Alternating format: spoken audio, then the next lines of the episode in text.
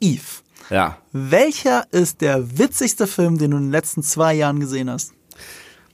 Weißt du, du, die, die wird gar nicht bewusst sein, wie wichtig diese Frage eigentlich ist für den heutigen Podcast und nicht aus dem Grund, warum du eventuell denken wirst. Ich denke, ich spiele gerade, Du spielst gerade für D-Schach gegen ich spiele gerade, ich spiele gerade 4D-Schach. Das Ding ist, wahrscheinlich ist die Lust, der lustigste Film, den ich in den letzten zwei Jahren gesehen habe, ein Film, der ungewollt komisch ist, was sehr über den aktuellen Zustand von Comedies im Kino spricht, meiner Meinung nach. Denn Ich überlege, welcher es sein könnte. Gib mal einen Tipp. boah, ich weiß selber nicht, ohne Scheiß. wo Also ich Madame gedacht Web war schon nah dran dann. ja, einem Web war sehr lustig. Also ja, in den letzten zwei Jahren, das war, keine Ahnung, es sind immer Filme, die schlecht sind, aber keine Filme, die tatsächlich witzig sein sollen. Und Filme, die witzig sein sollen, sind nicht mehr witzig.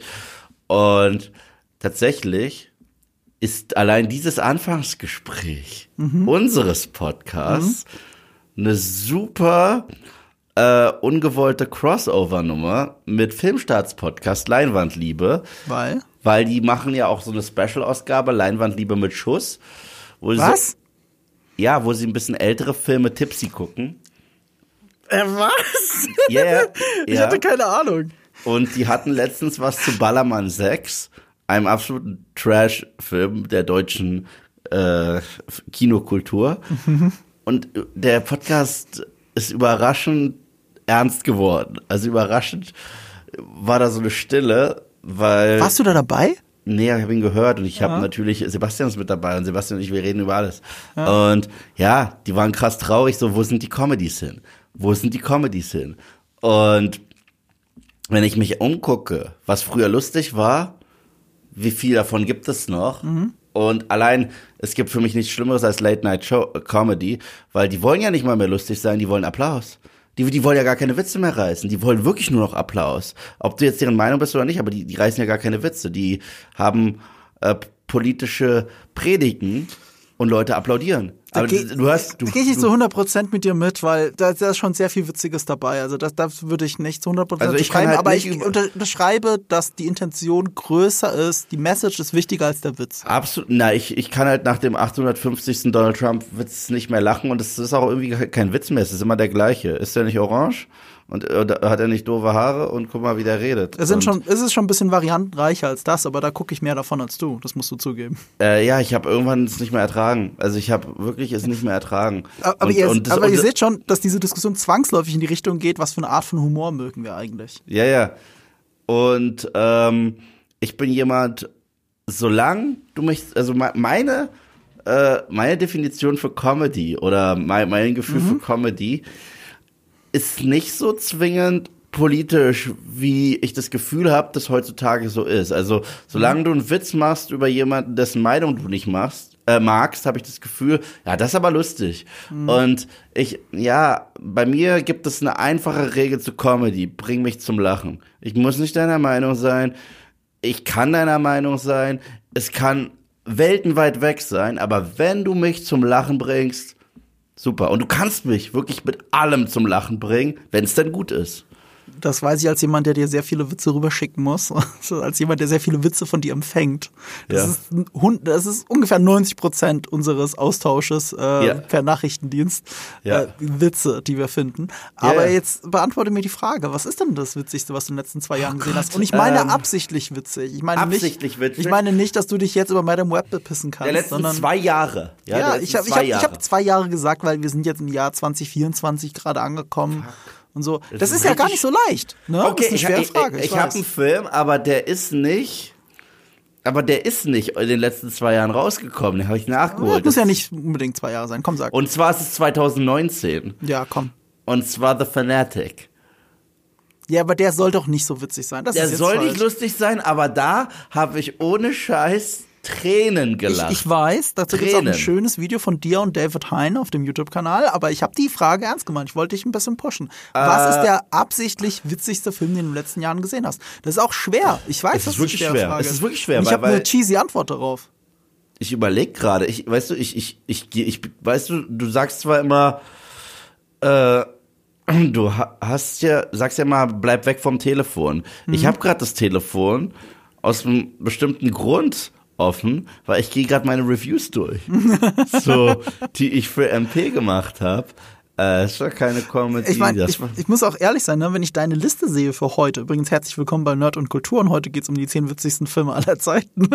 ähm, wenn ich deine Liste jetzt schon mal so reinspicke, sehe ich ja, dass da Sachen sind, die alle schon, also eine Dekade alt sind mindestens, ne? Das kann man ja ruhig sagen und das kann man vorwegnehmen. Und das hat ja auch Gründe. Ich finde es, äh, wir haben eine Bewegung im Comedy-Bereich, die in Richtung R-rated geht, seit Hangover, weil das seit es auch erfolgreich sein kann, aber immer wieder diese Rezeptur wiederholt und ähnlich wie bei Hangover ist es vielleicht beim ersten Mal witzig und beim zweiten, dritten Mal nutzt sich sehr vieles davon sehr schnell ab. Mhm. Und deswegen ist es sehr schwer, finde ich, in den letzten Jahren auf einen Film zu zeigen und zu sagen, boah, das ist einer der lustigsten Filme, die ich die letzten Jahre gesehen habe. Und ich habe deswegen diese Frage drin, weil erstens dieses Abstecken von, was bedeutet Humor eigentlich für uns, jetzt gerade. Aber zweitens, ja. dieses, wann habe ich das denn die letzten Jahre mal gesehen und was, was, was dieses herzhafte Lachen nochmal mir so geweckt hat in einem Film, der seit jüngerer Zeit rausgekommen ist oder rauskommt, ist ausgerechnet Hundreds of Beavers, den ich auf dem Fantasy Filmfest ah, gesehen habe. Und das ist äh, äh, ausgerechnet der Film, ich glaube, zu dem ich dir sogar zuallererst den Trailer geschickt habe, weil ich den so dringend sehen wollte. Hast du, echt? ja, ja, ich habe dir den, den Trailer vor ungelogen anderthalb Monaten geschickt. Ach echt, das weiß ich gar nicht mehr. Ja, und meinte, ich muss den gucken. und dann kam von dir so eine extrem verspätete Antwort. Ich guck den heute. Und ich, ah! Und ich, es hat mich so aufgeregt, weil ich wollte, ich habe, äh, mhm. ich bin auf diesen Film aufmerksam geworden durch unseren geschätzten Kollegen David Hein. Mhm. Äh, der hat es in seinem Video erwähnt. Wir war, haben danach sogar gechillt, waren, waren quatschen und so weiter. Ich so, oh, ich will diesen Bieber-Film sehen. Mhm. So, es sieht so super aus. Und wenn ich eine Liste sehe, weiß ich, dass es dir gefallen würde. Ja, also äh, ich stehe halt auch krass ja. auf Nonsense-Comedy. Also ich sag's mal so, Nonsense-Comedy und Boundary-Breaking-Comedies, mhm. das ist so mein ich glaube, große Boundaries werden da nicht gebrochen, aber. Ja, aber, aber das eine oder das andere muss drin sein. Wenn beides drin ist, dann ist es. Es ist eine Form des Nonsense-Comedy, den wir in letzter Zeit sehr wenig sehen. Die große Kunst des Slapstick. Ja. Slapstick ist auch sehr schwerer Humor, weil kaum, kein, also keine Form von Humor ist so abhängig von Timing und jede Form von Humor ist abhängig von Timing. Absolut. Aber ich glaube, keine ist so abhängig von Timing wie die körperliche Form des Slapsticks. Mhm. Und äh, ein schwarz-weiß Stummfilm in Anführungsstrichen, weil richtig stumm ist er auch nicht, aber ein Stummfilm wie Hundreds of Beavers, so ein so ein Freundschaftsprojekt aus der aus Kanada. Ich will den so krass äh, ich will den so. Das, das aber, eine aber Mischung aus Looney Tunes ist und lass mich kurz erklären den Leuten, was es ist. So eine Mischung aus Looney Tunes, Buster Keaton, Happy Tree Friends, alles, was ihr je gehört habt, Bud Spencer, Terence Hill, alles, was ihr je gehört habt, was da drin sein soll, ist wirklich da drin. Ich habe noch nie, ich habe selten selten ein ganzes Kino so laut lachen sehen zu einem Film wie bei dem hier. Es gibt einen Film in der Liste, bei dem ich das auch so erlebt habe. Einen in unserer Liste. Und das ist der zweite. Ähm, und äh, ich, ich bin gespannt, wie er sich beim zweiten oder dritten Mal für mich hält. Aber das hier ist große Filmkunst, das Timing so hinzukriegen. Hundreds of Beavers, absolute Empfehlung von mir. Ich bin der Erste, der sich den kauft, wenn der im Home-Release kommt. Aber hat der auch ein reguläres Kino-Release nochmal? Ich weiß, der wurde ja gezeigt. Das war meine Frage, weil ich weiß, dass der auf dem äh, Fantasy Filmfest mhm. gezeigt wurde. Ich habe das leider verpasst was total scheiße ist. Auf der Webseite von denen habe ich nur gesehen, dass ein North America Release äh, angezeigt wurde. Ich glaube, der wird auf Festivals gezeigt und ich denke, ähnlich wie bei einem sehr lustigen Film, den ich diese Jahre gesehen habe, auch auf dem Fantasy Filmfest tatsächlich, ähm, dieses Uh, the Infin Beyond the Infinite Two Minutes aus Japan. Also, die habe ich auch nicht gesehen. Der war Von auch dem habe ich so viel tolle ich Sachen hab, Ich habe die Blu-ray. Uh, wenn du nächstes Mal bei mir bist, gucken wir die. Unbedingt. Um, oder nehmen sie mit, wenn du, wenn du herkommst. Oder ich, oder ich nehme sie mit. Wieder. Auch, auch toller Partyfilm. Also, also ich glaube, das ist nämlich auch das, was Hunters of Beaver als Vorteil hat. Meine Prognose ist, auf Partys läuft er auf dem Fernseher im Hintergrund. Und, und, Leute gucken hin, haben eine gute Zeit, gucken wieder weg, gucken wieder hin und haben immer wieder eine gute Zeit. Das, der, der Film ist perfekt, auch weil er schwarz-weiß ist, den auf einer Leinwand einfach so laufen zu lassen. Ne? Wie als würde man Steamboat äh, Willie mit äh, Mickey Mouse im Hintergrund die ganze Zeit laufen lassen, was glaube ich jetzt rechtlich auch sogar in vielen Ländern geht. Ja, voll. Äh, also von daher, äh, so ähnlich ist das. Und das ist so eine zeitlose Art von Humor. Ich glaube auch deswegen, aber es war dein Vorschlag, sind wir auf die Idee gekommen, heute eine Liste zu machen über die zehn witzigsten Filme aller Zeiten. Mhm. Und zumindest in den letzten Jahren ist für mich Hundreds of Beavers zu 100 Prozent dabei. Er kommt wahrscheinlich in den nächsten Monaten so im Sommer als Home Release. Äh, ich empfehle ihn euch, euch zu kaufen. Ja, und äh, gleichzeitig darf man nicht vergessen, ähm, Humor ist so die eine Sache, obwohl ich, ich würde behaupten, ich habe sehr viel Humor in meinen Videos. Mhm. Also ich würde schon sagen, dass meine Videos sogar darauf ausgerichtet sind, hier und da Gags zu haben. Ja, ähm, äh, sie sind zwar nicht geplant und vorgeschrieben, aber äh, sie finden ihren Weg, wie Jeff Goldblum mhm. sagen würde, immer wieder äh, in meine Videos. Aber Humor und Comedy, das, das ist was, was bei dir und bei mir noch nie Thema war.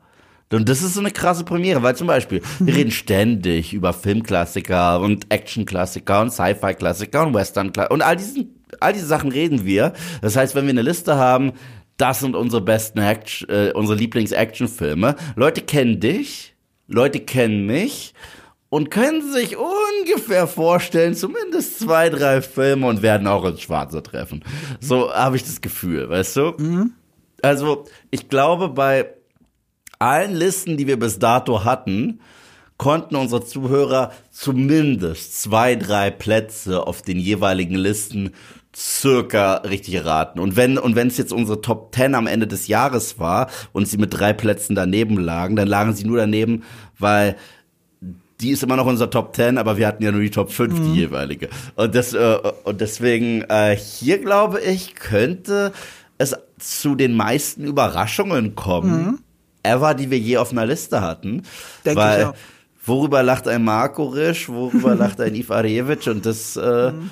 ja, Finde ich, finde ich, finde ich gut. Und wir haben schon im Vorgespräch schon Disput gehabt, ob der eine oder andere Film da drauf gehört oder nicht. Und ich verstehe den Disput und den würdet ihr auch haben. Das ist die Stellvertreterdiskussion, die wir an der Stelle auch führen werden. Oder pro. Ähm, aber das ist auch schwierig bei Comedy. Also wie definiert man's, ne? Weil es gibt halt so viele Subgenre und es gibt so viele Filme, die ich gern da drin hätte, wo ich aber auch so gestruggelt habe. Das ist einer der witzigsten Filme, die ich kenne, vor allem in seinem Bereich, aber gehört er meine Top 5. Ein Beispiel, nur um es einzuordnen ich bin kein großer Fan von diesen Spoof-Comedies. Mhm. Also Ed Zucker-Filme, Scary Movie mhm. und so mhm. weiter. Ich finde, die haben ihre Daseinsberechtigung, gerade weil sie die, äh, diesen Zeitgeist so schön auf den, aufs Korn nehmen, weil sie Massenappeal haben. Aber eine Spoof-Comedy, die ich absolut liebe, hat es hier knapp rein, äh, hier knapp nicht reingeschafft. Scary nämlich, Movie? Nein, natürlich nicht. Robin Hood hält einen Strumpfhose von Mel Brooks. Ah, ist auch super. Oh, Man Brooks in Tights. Eh, ich liebe diesen Film. Mel Brooks ist eh geil. Aber äh, ich war kurz davor, ähm, ich habe die Liste dreimal umgeschrieben, deswegen will ich nur äh, reinwerfen, Tropic Thunder wäre fast drin gewesen. Ach so, du hast ja raus. Ich sehe es jetzt gerade erst. Ja, Tropic Thunder habe ich last minute Schade. rausgeschmissen, obwohl Tropic Thunder für mich ein Comedy-Meisterwerk ist. Vor allem aktueller denn je, weil das ist ein Film, den würdest du heute nicht mehr machen. Und das ja. ist die Frage, hat das Comedy verdient, dass du den nicht mehr machen würdest? Obwohl, ich sag, ich sag's ganz ehrlich, es kommt drauf an, wer. Weißt du? Der, äh, ich meine, Robert Downey Jr. sagt selber, sie würden das nicht mehr machen. Er meinte, sie würden es nicht mehr machen, aber, mein, aber, aber er würde es tun. Also er, aber sie er, er würde es tun machen. und ich fand's auch gut, dass Ben Stiller gesagt hat, nö, ich entschuldige mich nicht. Und ja. ah, weißt du, was dann passiert ist? Das ist das Krasseste. Was? Da sagt mal jemand, ich entschuldige mich nicht. Und dann ist dieser ganze Mob von Piranhas, der hinter einem her ist immer, hat ihn in Ruhe gelassen. Weil ich habe immer das Gefühl, wir leben in einer ganz kaputten Zeit. Mhm. Wenn du dich für irgendwas entschuldigst, dann wirst du noch viel mehr angegriffen. Dann sagen immer alle, ha, er gibt es zu. Er limmt ja schon gerade. Mhm. Wir müssen ihn zerfressen. Es kommt drauf so. an. Bei Kevin Hart war es ja so, er hat gesagt, er hat sich schon einmal entschuldigt und es reicht. Ja, ja. Wie oft wollt ihr noch, dass ich mich entschuldige dafür? Ja, ja, ja, ja aber, aber, aber ich habe das Gefühl, sobald du dich entschuldigst, mhm. und das ist für mich auch dieser Moral, diese moralische mhm. äh, ähm, Komponente. Du kannst Fehler in deiner Vergangenheit machen mhm. und ich glaube eigentlich, dass es eine Tugend ist, an Vergebung zu glauben mhm. und all sowas. Aber diese Leute, die dich fertig machen wollen, die wollen ja keine Vergebung. Ja, wir könnten die, kurz erklären, warum das so ist bei Tropic ja. Thunder. Also Tropic Thunder hat halt Blackfacing. Mm. Und das Interessante an dem Blackfacing in Tropic Thunder ist ja, sie machen sich über Blackfacing ja. lustig. Sie Tropic machen sich Thunder darüber lustig, wie weit Schauspieler gehen, weil sie meinen, auf so einer Deutungshoheit der Kunst zu sitzen. Und gleichzeitig ist es die größte Kritik daran. Ja, zu behaupten, Tropic Thunder hätte einfach Blackface ist kategorisch falsch. Deswegen, ich fand es gut, dass du das noch weiter erzählt hast, weil Blackface wäre ja einfach eine rassistische Taktik. Einen Film zu haben, der sich über Blackface lustig macht und über die Industrie lustig macht, ist was anderes als ein Film, der plumpes Blackfacing mhm. drin hat. Und das ist das Lustige an dem Film. Und das, ich meine, der Film schlägt ja in alle Richtungen. Er macht sich über mhm. Studios lustig, er macht sich über die äh, Industrie in jeder Hinsicht lustig, mhm. von äh, ratlosen Managern bis drogenabhängigen Stars, bis äh, Schauspieler, die sich so geil finden, dass sie ihre eigene Fürze wahrscheinlich mhm. riechen und äh, so Method mhm. sind. Ich meine, im Grunde genommen ist es ja schon eine Verarsche von Daniel Day-Lewis, den ja. äh, hier Downey Jr. spielt, äh, wenn, wenn, wenn er halt auch nie Character break. Also die ganze Zeit. Er redet halt mhm. so im afroamerikanischen Slang die ganze, die ganze Zeit. Das ist so lustig. Es ist, und er macht es aber auch so krass gut. Und da gibt es diese eine Szene, weil er ist ja noch ein anderer Schwarzer im mhm. Team. Und wenn, äh, wenn Ben Stiller sagt, what the hell is wrong with you people? What do you mean, you people? Und, und der andere Team, what do you mean, you people? So. Das einer meiner Lieblingsgags in dem Film. Es ist so geil. All, all, das und alles, was mit Tom Cruise zu tun hat. Und das ist ja sogar noch besser. Oh, Les Grossman. Weil Les Grossman ist ja oh Harvey Weinstein. Das heißt, ja, Übrigens, das spricht ja ausnahmsweise mal für Tom Cruise. Ne? Wir nehmen ihn wegen Scientology natürlich auch zurecht ein bisschen immer ins Fadenkreuz. Aber er ist durch, dadurch, dass er Tom Cruise ist, dadurch, dass er diese, seine Filme selber produziert, ist er einer der wenigen Schauspieler in Hollywood, die überhaupt diese Geronnes besessen haben, zu sagen, ey, ich mache einfach Harvey Weinstein. Ihr alle wollt mal mit dem zusammenarbeiten. Ich sage, fuck it, ich mache mich über den Hardcore lustig. Ihr alle wisst, wie Harvey Weinstein ist. Ich zeige das jetzt der Welt in diesem Film. Und, ja, und, und das, gleichzeitig, ja. und gleichzeitig, die wussten das alle. Ja. Das ist auch noch so eine Sache, weißt du? Also, ich werde ja noch in einem Platz zur Scheinheiligkeit von Hollywood kommen, die ich ja über alles hasse, so. Also in einem Platz auf der Liste wird es trotzdem thematisiert, mhm. ja. Mhm. Und die haben es alle gewusst, alle. Es war, es war ja kein Geheimnis. Mhm. Deswegen, es gibt nichts mehr, als ich, als ich, als diese Leute, die ich hasse, oh, wir wussten nichts, mhm. wie, ihr wusstet das alle? Es war so ein offener Gag in eurer Industrie. Guck mal, Scream 3 kam 2003, meine ich, in die Kinos. Scream mhm. 3 hast du ja nie gesehen. Mhm. Aber Scream 3 wurde produziert von Harvey Weinstein. Mhm. Im Film geht es um Casting Couches und um sexuellen Missbrauch in Hollywood. Mhm. So, und um einen sleazy Produzenten, mhm. okay? Äh, Seth MacFarlane mhm. hat in Family Guy Gags gemacht über Harvey Weinstein in dieser Richtung. Boah, Anfang 2000er. Meryl Streep hat ihn als Gott bezeichnet. Das sind so alles mhm. Sachen, ich, ich, ich klinge wie Ricky Gervais, mir aber scheißegal. Ihr seid nicht in der Verfassung, irgendjemandem eine moralische Predigt zu erlauben. Niemanden. Ihr nicht. Sorry. Und da stehe ich auch krass dahinter. Und ein Platz auf meiner Liste, mhm. der tackelt das auch, aber der tackelt eh alles. Und der, ich lieb's, wenn du in alle Richtungen schießt. Und mhm. das machen die zwei Jungs schon seit, ja, und, und ganz kurz das mit Tropic Thunder abzuschließen, haben wir doch mehr über den geredet, als wir wollten. Ja. Äh, äh, nennen wir die Liste die elf witzigsten Filme. Ich finde das gut. Die elf wirklich witzigsten Filme aller Zeiten. Tropic Thunder Ehrennennung. Wir haben ja sonst keine Ehrennennung, wir haben keine Überschneidung, ne? Aber ich finde all deine Filme super gewählt. Ähm, ja. Die ähm, äh, Tropic Thunder hat, glaube ich, diesen Backlash deswegen nicht gekriegt, weil wie gesagt, er ist eigentlich relevanter als je zuvor. Also relevanter als vor zehn Jahren. Äh, auch weil er dieses Blackfacing und dem Harvey Weinstein kritisiert. Aber das andere ist, der Backlash aus der Black Community selbst hat ja gefehlt. Ich persönlich, also ist ja natürlich vielleicht auch nur meine Bubble, aber ich kenne es auch nur auf den TikToks und so weiter, dass gerade in der Black Community die Darstellung von Robert Downey Jr. und wie er das schafft, das einerseits zu nailen und andererseits genau diesen Rassismus zu kritisieren, so perfekt trifft, dass es da aus dieser Community einfach keinen Backlash gibt. Ja, also deswegen, ähm, weißt du, es gab damals kein Backlash, weil Leute damals verstanden haben. Ich habe das Gefühl, Leute waren ein bisschen intelligenter, als sie es heute. Tut mir leid, so hart zu sein, aber heute ist diese Übersensibilität die existiert, die ist so dumm, eine Ironie zu erkennen. Und das ist so unfassbar. Ich meine, Yvette Nicole Brown hat sich, ganz spannend, das war, wir hatten erst vor kurzem über Community gesprochen mhm. und über die Episode, die äh, entfernt wurde mit Dungeons and Dragons, ne? Mhm. Wo äh, Chang, nicht Senior Chang, sondern Student Chang, äh, sich als Dark Elf mhm. verkleidet. Aber es sieht halt aus ein bisschen wie Blackface, obwohl es kein Blackface ist. Und Shirley guckt ihn an und sagt, so we're just gonna ignore this hate crime. Das ist der Gag, mhm. okay?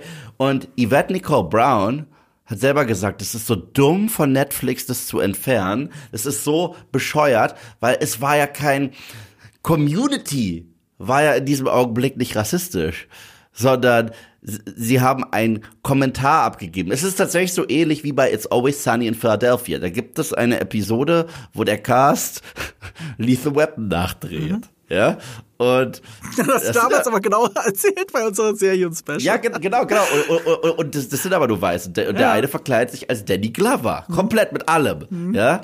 Aber wir wissen, dass diese Crew von Leuten sowieso keinen moralischen Kompass haben und nichts. Mhm. Das ist der Gag. Mhm. Also, äh, es wurde nicht gemacht, um zu beleidigen und um zu, äh, äh, gar rassistisch zu sagen, um Gottes Willen. Aber früher habe ich das Gefühl, konnten Leute noch irgendwie ihre eigenen Gedanken und diesen Apparat da drin besser anstellen, um zu wissen, das ist Ironie, das nicht, das ist Kontext. Heute Kontext spielt keine Rolle mhm. mehr. Du sagst ein Wort, du machst eine Sache, du bist mhm. im Arsch. Und sorry, in so einer Welt will ich auch nicht leben. Also es ja. ist ganz gruselig. Äh, ist halt die Frage, ich meine, das wäre jetzt eine größere und weitere philosophische Diskussion, woran das ja. liegt. Ich finde, das ist nicht nur eine Art von Sensibilisierung, sondern ähm, es ist einfach äh, eine Hornbildung von einer Minderheit, die aber gar nichts damit zu tun hat. Ja. Nur Weiße regen sich auf, die sonst keine Probleme haben. Na, es, es gibt ja sowieso Leute, die sich immer stellvertretend für andere aufregen. Ja, genau. Und das finde ich sowieso ganz witzig. Und die bilden aber, aber eine Rundbildung über Social Media. Ja, voll. So, und dann hast voll. du auf einmal diesen, dann wird auf einmal eine Episode entfernt, die gerade noch alle gesehen haben. Und sonst wäre keiner auf die Idee gekommen zu sagen, Niemand wäre auf die Idee nee. gekommen. Und weißt du, die tun so, als wäre das jetzt irgendwie so eine brutale, ähm, rassistische Nummer, die irgendwie in den 50ern oder 60ern geschehen ist. Nein, Community ist von zwei, also die Folge ist, glaube ich, von 2011. Das war ein ganz anderes Bewusstsein und jeder, der die Folge gesehen hat, weiß ganz genau, wie das gemeint war und wer alles involviert war und was der Gag ist. Ich glaube, du musst dir richtig Mühe geben, um den Community Gag nicht zu verstehen und dich aufzuregen. Ja, du willst ihn Eventuell halt würde es mich nicht mal wundern, dass sehr viele, die sich darüber aufgeregt haben, die Episode nie gesehen haben, würde, sondern einfach nur einen Screenshot gesehen haben von Chang als Dark Elf und dann angefangen haben, das zu machen wie bei Invasion of the Body Snatcher, so und ja. Das wirklich. ist äh, tatsächlich zu dem Phänomen kommt oft dazu, Menschen, die sich über sowas aufregen, haben aber nicht den ganzen Kontext. Also einen Kontext Voll. im Sinne von der Serie oder der Folge wenigstens. Weil auch im Sinne der Serie, weil du kennst ja die Charaktere, das hat ja dann eine ganz andere Bedeutung. Gerade Chang. Absolut, du musst dich doch ein bisschen auseinandersetzen mit denen, sag, guck mal, ich gucke für Movie Pilot pro Jahr so viele Filme. Hm. Und auch voll viele finde ich scheiße. Ja.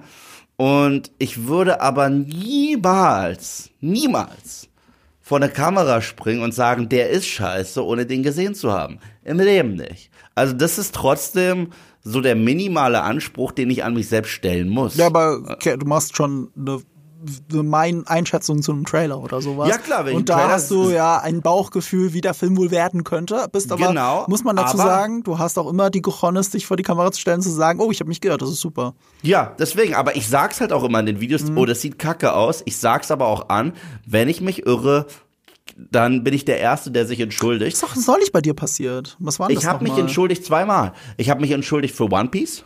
Ja. Ich fand der Trailer sah scheiße aus. Ja, ja. Ich habe mich entschuldigt für Spider-Man No Way Home, ja. weil Fool Me Once und Fool Me Twice, ich mochte halt die ersten beiden überhaupt nicht. Und es sah für mich aus wie, oh, wir ziehen jetzt einfach die Nostalgiekarte. Was, wird schon. was wahrscheinlich One Piece. Ich hätte schwören können, es war noch irgendwas anderes. Wo du den Trailer nicht mochtest. Aber es ist auch schon umgekehrt passiert. Ich dachte, mhm. nach dem ersten Teaser, vor allem durch die geile Songwahl, dass Matrix 4 nicht ganz so scheiße wird. Äh, ah. ah.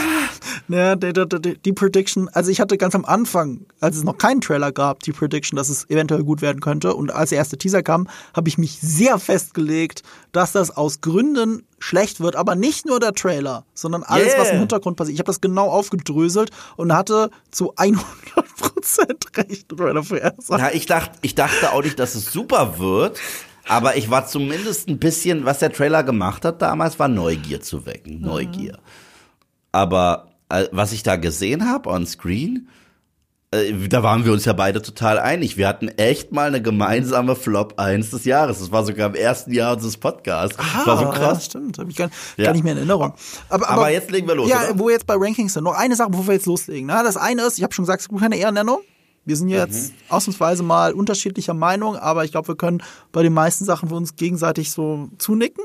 Das andere ist ein kleiner Hinweis, den ich letztes Mal machen wollte, aber vergessen habe. Beim letzten Ranking, das war äh, die Underrated Sequels. Mhm. Äh, da gab es beim ersten Upload für die Spotify und meines Wissens nach für die Apple Podcast-Hörer, gab es Tonfehler und ihr habt teilweise die Folge nicht zu Ende hören können.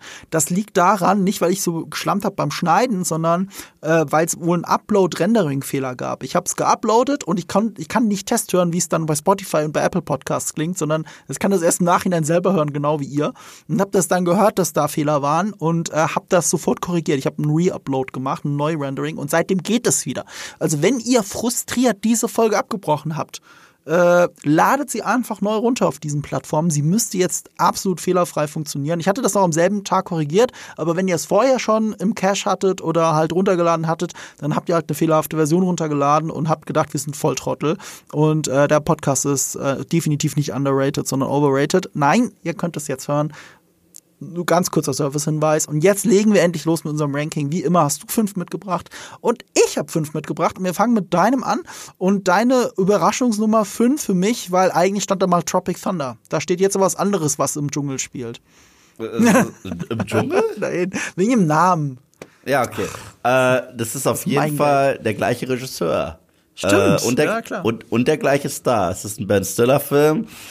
Es ist eventuell sein lustigster also er hat nicht so brutal viel auszusagen wie Tropic Thunder, aber er ist einfach, er hat natürlich auch ein bisschen was, aber in erster Linie ist es so eine herrliche, herrliche Nonsense-Comedy mit großartigen, großartigen Performances, die wirklich sowas von der Hingabe haben zu diesem Material. Und das ist fucking Zoolander.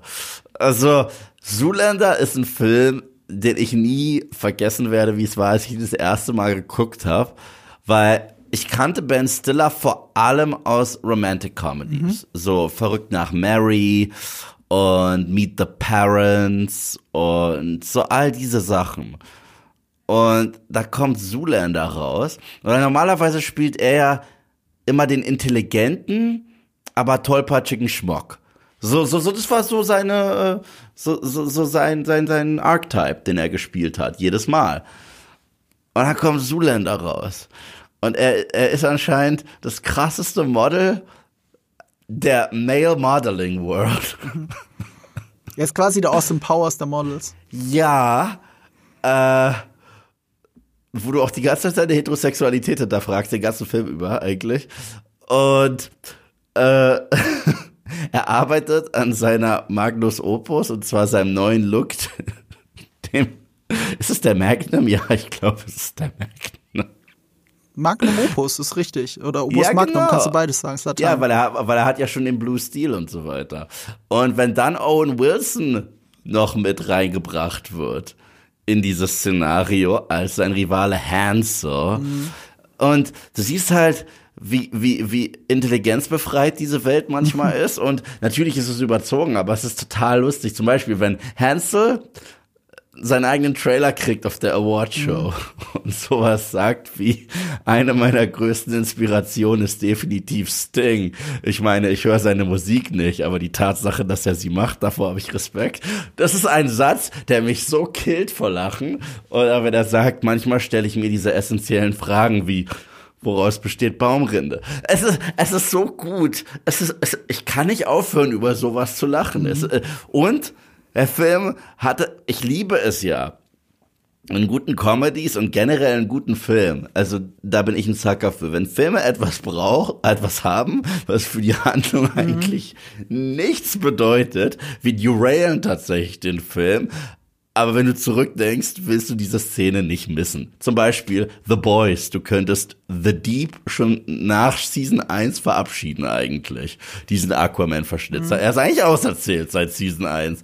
Aber sie finden Wege, uns ganz tolle Szenen mit ihm zu geben, die wir lust. Wir wissen, wenn wir, wenn wir weg sind, von den anderen Figuren bei The Deep wird's random. Das wissen wir jedes Mal. So. Und hier gibt's eine Szene wenn sie zu, zu Wake Me Up Before You Go Go, wenn er mit seinen Jungs einfach Spaß hat, um sich abzulenken, weil er traurig ist und die sich mit Benzin zuspritzen, als wäre es irgendwie eine Schlammschlacht, aber sie zu blöd sind und dann einer der Zigarette anzündet, sie sterben alle und die nächste Szene ist einfach die Beerdigung und das war's. Ich kann nicht vor Lachen. Und zum Schluss das Denkmal sind tatsächlich die mit den Tankschläuchen in der Hand. Oh mein Gott. Oh, und das, der Film hat halt auch krass, krasses Improvisationstalent gezeigt. Der Ben Stiller hat extrem viel improvisiert bei dem Film. Äh, Will Ferrell, I think I'm taking crazy pills, glaube ich, hat Filmgeschichte geschrieben als Memesatz. Äh, die ganze Nummer.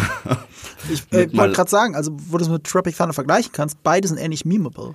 Also ja, es absolut. gibt von beiden ähnlich viele absolut. Memes. Mm, mm. Aber soll ich dir ein Geständnis machen? Ha? Zoolander ist der einzige Film unserer Top 10, den ich nicht gesehen habe. Ich habe nie Zoolander gesehen. Oh mein Gott, Marco, ohne Spaß. Ich weiß, wir sind, wir sind nicht immer Eye to Eye. Sind wir nicht immer. Absolut.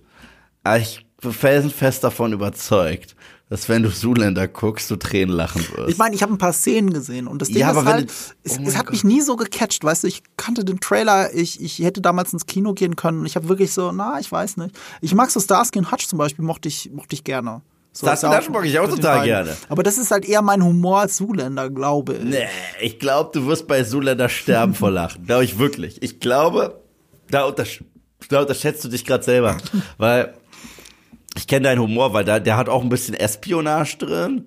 Dann will ich ja gar nicht zu viel vorwegnehmen, in welche Richtung das Du solltest ja eh geht. eh nicht für alle, ich garantiere dir ja nicht alle unsere Zuhörer werden jetzt all diese Filme gesehen haben. Gerade weil ich auch ein paar ganz exotische, glaube ich, Picks habe, die gar nicht so exotisch sind. Ja. Ach ja, weißt du, warum die uns, das habe ich ja so angeteasert, weißt du, ähm, habe ich im Vorgespräch angeteasert, glaube ich, ne? Weißt du, dass unsere Liste gar nicht so exotisch ist, wie wir glauben? Nö, glaube ich. Ich habe im Zuge unserer Recherche habe ich mal so so blöde Sachen in YouTube, also Recherche im Sinne von ja gut, was könnte man denn so nehmen, ne? Gibst du einfach mal ein bei Google äh, 100 Best Comedies Ever oder Funniest Comedies Ever und ich glaube in der IMDb-Liste sind ich glaube alle zehn Filme drin. Hm, also bei den Top 100 sind all unsere zehn Filme drin, wenn ich mich jetzt gerade nicht ganz täusche. Auch bei ähnlichen Listen auch. Er hat mich jetzt tatsächlich auch gewundert. Aber Mann, es hat äh, mir sogar das Herz ja. gebrochen, dass ich Anchorman nicht reingenommen habe. Der Anchorman, wusstest du, ist. Ich wollte gerade sagen, der ist sehr vergleichbar mit Anchorman, oder? Mm, nee, nicht wirklich. Nicht? Also von der von der Art des Humors? Mm, auch da ist auch aber da was ganz Ja, ja, auch da ist aber okay. was anderes. Also Anchorman ist viel mehr rein Will, äh, ein klassischer Will Ferrell Film und das hier ist schon da merkst du Ben Stillers Handschrift und Regie all over. Äh, ben, ich, ich, ich würde sagen, ich würd so weit gehen, ich würde sagen Adam McKay-Film. Ich finde, Will Ferrell hat ja viele Filme, aber Adam McKay hat so eine gewisse Art, wie er Comedies inszeniert. Und dazu gehört ja Anchorman, dazu gehört, glaube ich, auch Step Brothers. Ist auch mm. Adam McKay, oder? Yeah. Äh, mein Lieblings-Adam McKay-Film, und das zeigt so ein bisschen, was mein Humor ist, auch weil wir, weil du ja immer wieder sagst, Buddy-Movies sind ja mein Ding. Mhm. The, uh, the, the, other, other guys. guys. The Other Guys The Other Guys finde ich hilarious. The das Other Guys finde ich auch verdammt lustig. Aber ja. äh, Zoolander geht humortechnisch mehr in Richtung Tropic Thunder. Okay. Also. Okay, dann ist er doch mehr Ben Stiller, als ich dachte. Ja, yeah, yeah, der, der, der ist schon ziemlich Ben Stiller. Und, äh, und äh, übrigens, unpopular opinion, ich finde Zoolander 2 auch unfassbar lustig. Also da war ich bei der PV, fast niemand hat gelacht, Sebastian und ich, wir haben so krass gegackert, dass irgendjemand gefragt hat, wer zur Hölle hat da den ganzen Film gegackert. Da haben wir so ein bisschen bedrüppelt auf den Boden geschaut. Es waren wir. Aber ja, Zuländer absolute, absolute Empfehlung. Warte, was äh, eins meiner Lieblingszitate der Filmgeschichte ist, wenn, wie heißt sie? Hier, Christine Taylor. Die ist jetzt tatsächlich die äh, Ehefrau von Ben Stiller. Mhm. Sie spielt mit. Sie, sie will undercover die Fashion-Industrie äh, nicht unterwandern, aber um diesem Medienmogul Mugatu auf die Sprünge zu kommen, weil der plant, den Malai. Auf die Schliche zu kommen, meinst du? Auf die Schliche zu kommen. Ab und zu musst den, auch du mal du ein Sprichwort falsch haben. Ja, sorry, den Premierminister von Malaysia umzubringen. Okay. Weil er, äh, weil er progressivere Gesetze in, in, Kraft treten lassen möchte, dass es keine Kinderarbeit mehr gibt, die in Sweatshops ah, die Sachen herstellen. Die würden ja die Modeindustrie damit kaputt machen. Genau, genau. Und so sieht er das. Und da gibt es eine Szene, wo äh, wo sie darüber redet, dass, dass sie Models ja hasst. Mhm. Und Ben Stiller und Owen Wilson sind beides Models und die sitzen gerade wie in so einem Hippie-Sitzkreis mit ihr, nachdem die eine Orgie hatten mit allen möglichen Leuten. Und fragen sie aber, warum hast du so krass Male Modeling? Und dann erzählt sie und erzählt sie und erzählt sie und sagt, als sie jünger war, war sie selber ein bisschen übergewichtiger und hat sie aber all diese schönen Models gesehen und irgendwann sagt sie, ja, und ich, ich habe Bulimie bekommen. Und dann gucken die beiden sie so an und sagen, fragen einfach als Gegenwart, du kannst Hypnose? Sorry, das, das killt mich. Es ist so random, weil sie nicht wissen, was Bulimie ist. Ach so, ich habe gebraucht yeah, gerade, um diesen, yeah. diesen yeah. Äh, Gag zu verstehen. Das ist, das ist auch. Funktioniert auf Englisch besser? Bin ich jetzt blöd? Nee, and, and I became bulimic. You read minds? Na. Es ist so, es ist so gut. Okay. Oh mein Gott, guck dir diesen Film an. Ich, ich habe geweint vor Lachen. Es ist herrlich. Und wer in einer super Rolle ist, falls ihr ihn ein bisschen vermisst, ich vermisse ihn definitiv, ist Jerry Stiller. Äh, ben Stillers Vater. Mhm. Viele kennen ihn aus, äh, hierzulande aus King of Queens. Klar. Obwohl er schon mega war in Seinfeld. Mhm als George Costanzas Vater. Mhm. Hier ist er der ähm, Manager von Derek Zoolander. Maury Ballstein. Gebt euch den Film, falls ihr ihn lange nicht mehr gesehen habt. Ich finde, es ist so ein Gag-Feuerwerk. Und David Duchovny in einer Meta-Rolle als jemand, der die Verschwörung innerhalb der Male-Modeling-Industry schon lange vorausgesehen hat, weil er ist mega hässlich im Film, aber deswegen ist er intelligent, weil Male-Models sind immer dumm, aber er war selber ein Male-Model, aber ein Male Hand Model. Und deswegen mhm. ist seine Hand immer noch in einem Glas, damit sie, sie konserviert ist und schön bleibt für die Nachwelt. Okay. Für mich klingt das schon so, als würde Tropic Thunder mir besser gefallen. Ja, wird er auch wahrscheinlich, aber, der, aber ja. der ist trotzdem verflucht lustig. Zoolander ist Kult ohne Ende. Mhm. Auch wie, äh, weißt du, ich liebe das ja, wenn, jemand, wenn ein Film irgendeine Szene nimmt, egal wie banal sie ist, egal wie insignifikant ist und er sich da so eine crazy Lore dazu ausdenkt, mhm. wie zum Beispiel, dass es ein Walk-Off gibt. Also, mhm. wenn Male Modeling in der Untergrundschiene mhm. sich battlen mit illegalen Laufsteg battlen, das ist schon ziemlich geil. Also, äh, ich, ich liebe alles daran, ja. Zuländer. Zuländer.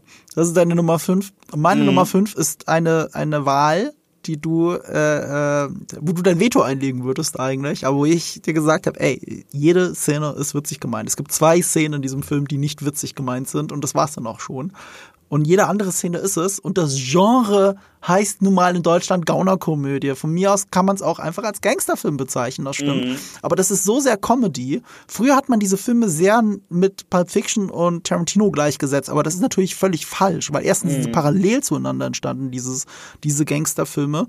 Aber also nicht ganz parallel zueinander entstanden, aber ähm, es sind parallel entstandene Richtungen. Der britische Gangsterfilm und der amerikanische Gangsterfilm sind sehr unterschiedlich zueinander. Ja. Und äh, der englische Gangsterfilm, um den es hier geht, äh, ist mehr noch Comedy. Und deswegen muss der rein. Ich glaube, der muss auch deswegen rein, weil er einen sehr wichtigen Teil meines Verständnisses für Comedy widerspiegelt. Das ist so, dieses Genre, ich könnte jetzt nicht ohne.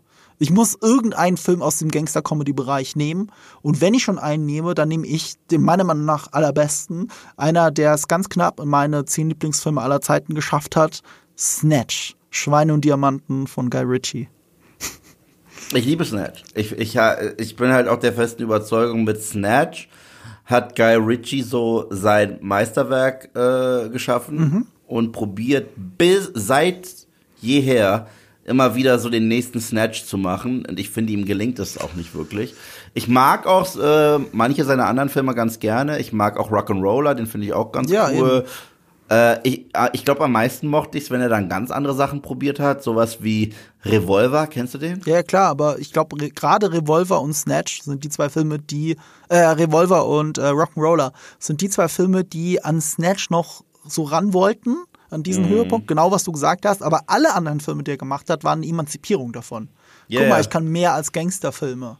Ja, aber Außer Gentleman. Ja so, Gentleman ist er ja jetzt wieder zurückgekehrt ja, dahin. Ja. Aber Rock'n'Roller war auch ein Dreiteiler, wusstest du das? Ein Dreiteiler? Das nee. war ein Dreiteiler, deswegen ist am Ende Rock'n'Roller Will Return. Ähm, the, nee, wie heißt es dann? The Real Rock'n'Roller wäre der zweite Film gewesen. Und okay. dadurch, dass der erste so gefloppt ist, äh, ist das nie passiert. Und das ist so ein Jammer, dass der gefloppt ist, weil Rock'n'Roller war der seinerzeit meist runtergeladene Film der Welt 2008 und damit war er öfter runtergeladen illegal als The Dark Knight. Das kann man sich gar nicht vorstellen. Ich glaube, es hat auch Gründe, weil der Film lief nicht weltweit gleichzeitig in den Kinos. Der lief in Deutschland im Kino, da konnte ich ihn gleichzeitig im Müller als Import Blu-ray kaufen. Im Müller. Ich bin einfach in den Laden reingegangen und habe den da als Blu-ray rumliegen gesehen. Ich, aber der ist doch gerade im Kino. So, das ist ganz merkwürdig. Und wenn sie diese Release-Politik damals nicht gehabt hätten, wäre das, glaube ich, ein viel größerer Erfolg gewesen. Und es gäbe jetzt drei Rock'n'Roller, aber jetzt gibt's halt nur den einen leider. Ja, Snatch ist aber die Blaupause dafür, wobei ganz streng genommen ist es ja eigentlich Bube, Dame, König, Gras oder wie er im Original hieß, Lock, Stock and Two Smoking Barrels. Und ich muss jetzt ein bisschen ausholen, wie ich zu Guy Ritchie und zu diesem Film gekommen bin. Ich habe es eigentlich auf die schönste Art entdeckt, wie man so etwas entdecken kann. Seppen. Ich weiß noch ganz genau, wie ich damals durch, durch den Fernseher gesappt bin und bin im ZDF bei Bube, Dame, König, Gras gelandet. Das war gerade der Anfang. Ich konnte es nicht zuordnen. Ich wusste nur das Programmheft. Das ist der seinerzeit erfolgreichste britische Film jemals in England gewesen. Also Bond-Filme außerhalb sind natürlich noch erfolgreicher, aber ein englischer Film in England war zu der Zeit war der ein Domestic Hit, wie man so sagen würde. Und ich habe das gesehen und habe es dann auch sofort verstanden, warum. Gerade wenn man es am Fernsehen sieht, muss man es mit der deutschen Synchro ertragen. Aber das ist bei Lockstock und Two Smoking Barrels gar nicht so schlimm, weil ähm, ich finde, die deutsche Synchro sowohl bei Snatch als auch bei äh, Lockstock und Two Smoking Barrels schafft es, so eine eigene Art von Gangster-Slang zu etablieren, die es so halt in Deutsch natürlich nicht gibt. Aber in Englisch würdest du auch teilweise keinen Ton verstehen. Das geht ja teilweise gar nicht ohne Untertitel, die zu gucken, weil die so viele Londoner und andere englische Akzente miteinander mischen und dann kommt irgendwas dabei raus. Ähm, oder Dialekte. Und deswegen ist das kaum zu verstehen. Aber dieser Film hat mich geflasht. Also wirklich, das war so, okay, ich hatte bis vor kurzem noch, glaube ich, Pulp Fiction gesehen. Jetzt habe ich die, das britische Äquivalent mehr oder weniger dazu gesehen. Und das war, ja, mehr oder weniger. Du machst schon so mit den Händen, aber das meine ich ja damit. Ne? Mhm. Also ich sag ja, der britische, das ist eine Komödie. Mhm. Bube, Dame, König, Gras. Pulp Fiction ist keine Komödie. Nee, ist so, aber auch ein bisschen eine Satire. Äh, und, aber trotzdem sind die zwei, werden die immer so, also Guy Ritchie, also damals, Ende der 90er und Anfang der Nullerjahre, hat man von Guy Ritchie immer gesagt, er ist der englische Quentin Tarantino. Und das ist, könnte natürlich nicht weniger richtig sein, aber ich verstehe, wo es her, woher es kommt, wenn du nur die Gangsterfilme miteinander vergleichst, weil Tarantino ja auch dann Jackie Brown in der Phase gemacht hat, er hatte vorher Reservoir Dogs gemacht, dann eben Pulp Fiction, so, und dann hast du Gangsterfilme und du hast britische Gangsterfilme und die konntest du so vergleichend auf eine auf, auf einen Scheffel stellen. Und daher kam das ein bisschen. Und Snatch ist für viele ist ja auch Bube Dame König Gras der bessere Film. Ich verstehe es auch, weil da kommt so ein bisschen diese Low Budget Effort kommt da rein. Da wurde viel mit Freunden gedreht, viel mit echten Kriminellen, die man halt gerade so in der Hand äh, an der Hand hatte. Ähm, und dann haben die halt vor der Kamera irgendwas gespielt. Und äh, und Snatch wirkt schon teilweise wie ein Remake von Bube Dame Königgras. Aber ich finde, man merkt auch, äh, dass Snatch eine große Weiterentwicklung ist, stilistisch, inszenatorisch, wie ein Musikvideo gedreht an vielen Stellen. Mhm. Unglaublich. Und eben auch ein Produkt von Bube Dame Königgras, weil, um über die Sprache nochmal zu kommen, im englischen Original haftete eben Bube Dame König Gras dieses Image an. Guck mal, der, dieser englische Film, den keiner versteht. Das war eine der Hauptkritiken, die Guy Ritchie bekommen hat. Diesen Film versteht ja keiner. Also kein Amerikaner zumindest. Und umgekehrt wollte Brad Pitt unbedingt in dem nächsten Film von Guy Ritchie mitspielen. Und Guy Ritchie hat ihm dann eine Rolle auf den Leib geschrieben, die des Gypsies. Und als Antwort auf die Kritiker aus Amerika und weil Brad Pitt nicht gut darin ist, einen britischen Akzent zu faken, haben sie ihm einfach ein ganz eigenes Gibberish gegeben, das niemand versteht. Weder im Film noch außerhalb des Films versteht irgendjemand Brad Pitt. Und auch hier wieder große Empfehlung für die deutsche Synchro von Snatch. Die fantastische deutsche Synchronstimme von Brad Pitt schafft es, dieses Gibberish äh, dieses, diesen Gypsy Talk so einzudeutschen, dass du auch nichts verstehst, aber immer mal wieder zwei, drei Wörter durchklingeln. So dass du bisschen verstehst, was er vielleicht will. Und du fühlst dich so hineinversetzt in alle anderen Figuren des Films, die ihm nur so zuhören, so, was hat er gerade gesagt? Ich glaube, ich weiß, was er meint. so, und das ist so eine schöne Metaebene, die der Film einfach aufmacht. Snatch ist für mich eine der absoluten Lieblingscomedies ever. Ich könnte bei jedem Satz lachen. In der deutschen Fassung, weil ich die so oft als Kind gesehen habe, bevor ich mich der englischen zugewendet habe, kann ich, glaube ich, gefühlt immer noch jeden Satz mitsprechen. Also wirklich jeden Satz. Und es gibt nur ein paar Witze, die komplett verloren gehen. Einer zum Beispiel ist der, ähm, gleich am Anfang, als, als Jason Statham, der hier noch ein junger Star war, den Guy Ritchie erst entdeckt hat, als er seinen Kollegen fragt, warum hast du eine Kanone in der Hose? Vor wem hast du Angst? Vom schwarzen Mann? Also so mhm. diese typische, wer hat Angst vom schwarzen Mann, diese deutschen Sprüche. Mhm. Aber im, im, englischen Original ist es, who are you afraid of? The Germans. Mhm. Das ist ein Gag, der einfach komplett verloren geht. The Germans. Ähm, und da gibt's halt vieles von. Also bis heute, ne? Bis heute, wenn ich mir, in, äh, wenn jemand fragt, ob, ob ich äh, Zucker mal im Kaffee will, sage ich immer, nee, ich bin süß genug. Oh. Das ist, das ist genau das, was er uns Snatch auch glaubt. No, I'm sweet enough. Aber äh, das sagt äh, Statham? Nein, das ist äh, der Bösewicht. Ähm, weiß nicht mal, wie er heißt. Wie komme ich jetzt? Äh, äh, Bricktop. Bricktop hm. sagt es doch. Der, der, hat ja auch so, so ein geiles. Ka weißt du noch, wen ich meine? Ja, ja. Es ja, der, der, ein bisschen traurig. die Leute an Schweine verfüttert. Hm? Ja, es ist ein bisschen traurig. Wenn wir sehen, was so aus Statham geworden ist eigentlich. Der war mal so richtig cool und auch äh, wandelbar und er hatte, sag ich mal, die äh, Action-Star-Power von wirklich 80-Stars, aber auch die Schauspiel- und Charisma-Power von jemanden, ja, wie Brad Pitt so ein bisschen. Mm. Und jetzt, holy shit, it's a Megalodon. Das ist jetzt alles, was er macht. Und ich, oh Gott, I'm a beekeeper. Ich so, oh. Ja, er spielt jetzt so diesen einen Typus, den er jetzt er hat. Er spielt jetzt immer nur einen Trash-Film mit. Und, und ich finde meine Statham-Imitation gar nicht so schlecht und ich finde, du hast sie nicht gewürdigt. Weiß ich nicht, ob du jetzt so, also du machst ja auch sehr gute Imitationen. Das war jetzt nicht eine deiner besten, würde ich jetzt nicht sagen, ehrlich gesagt.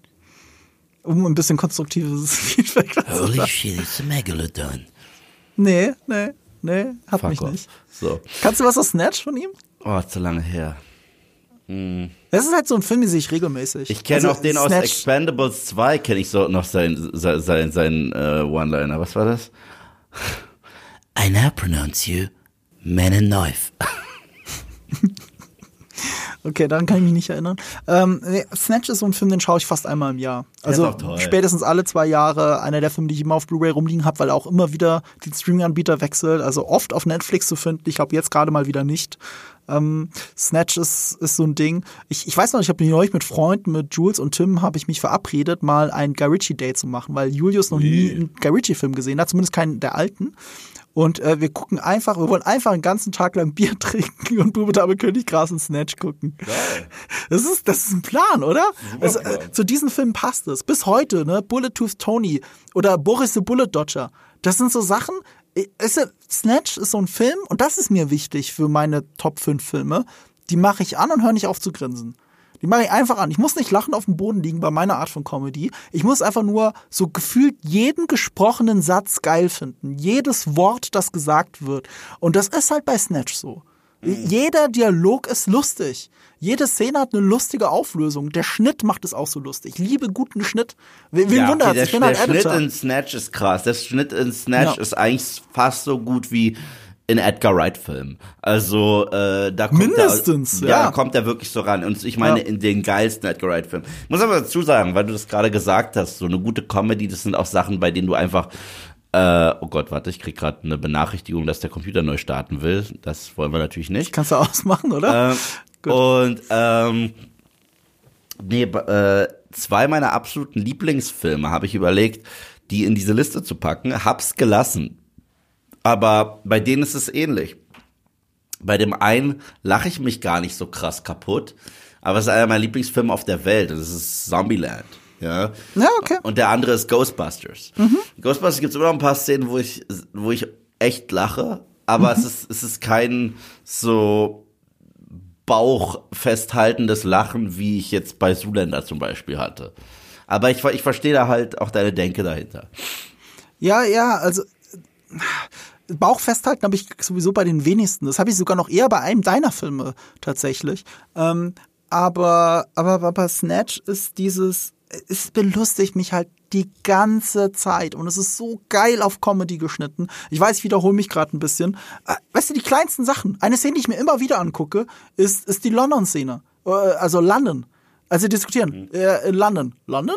Yeah, London. Mary Bad Weather, Mary fucking Poppins, London. Mhm. I'm coming to London.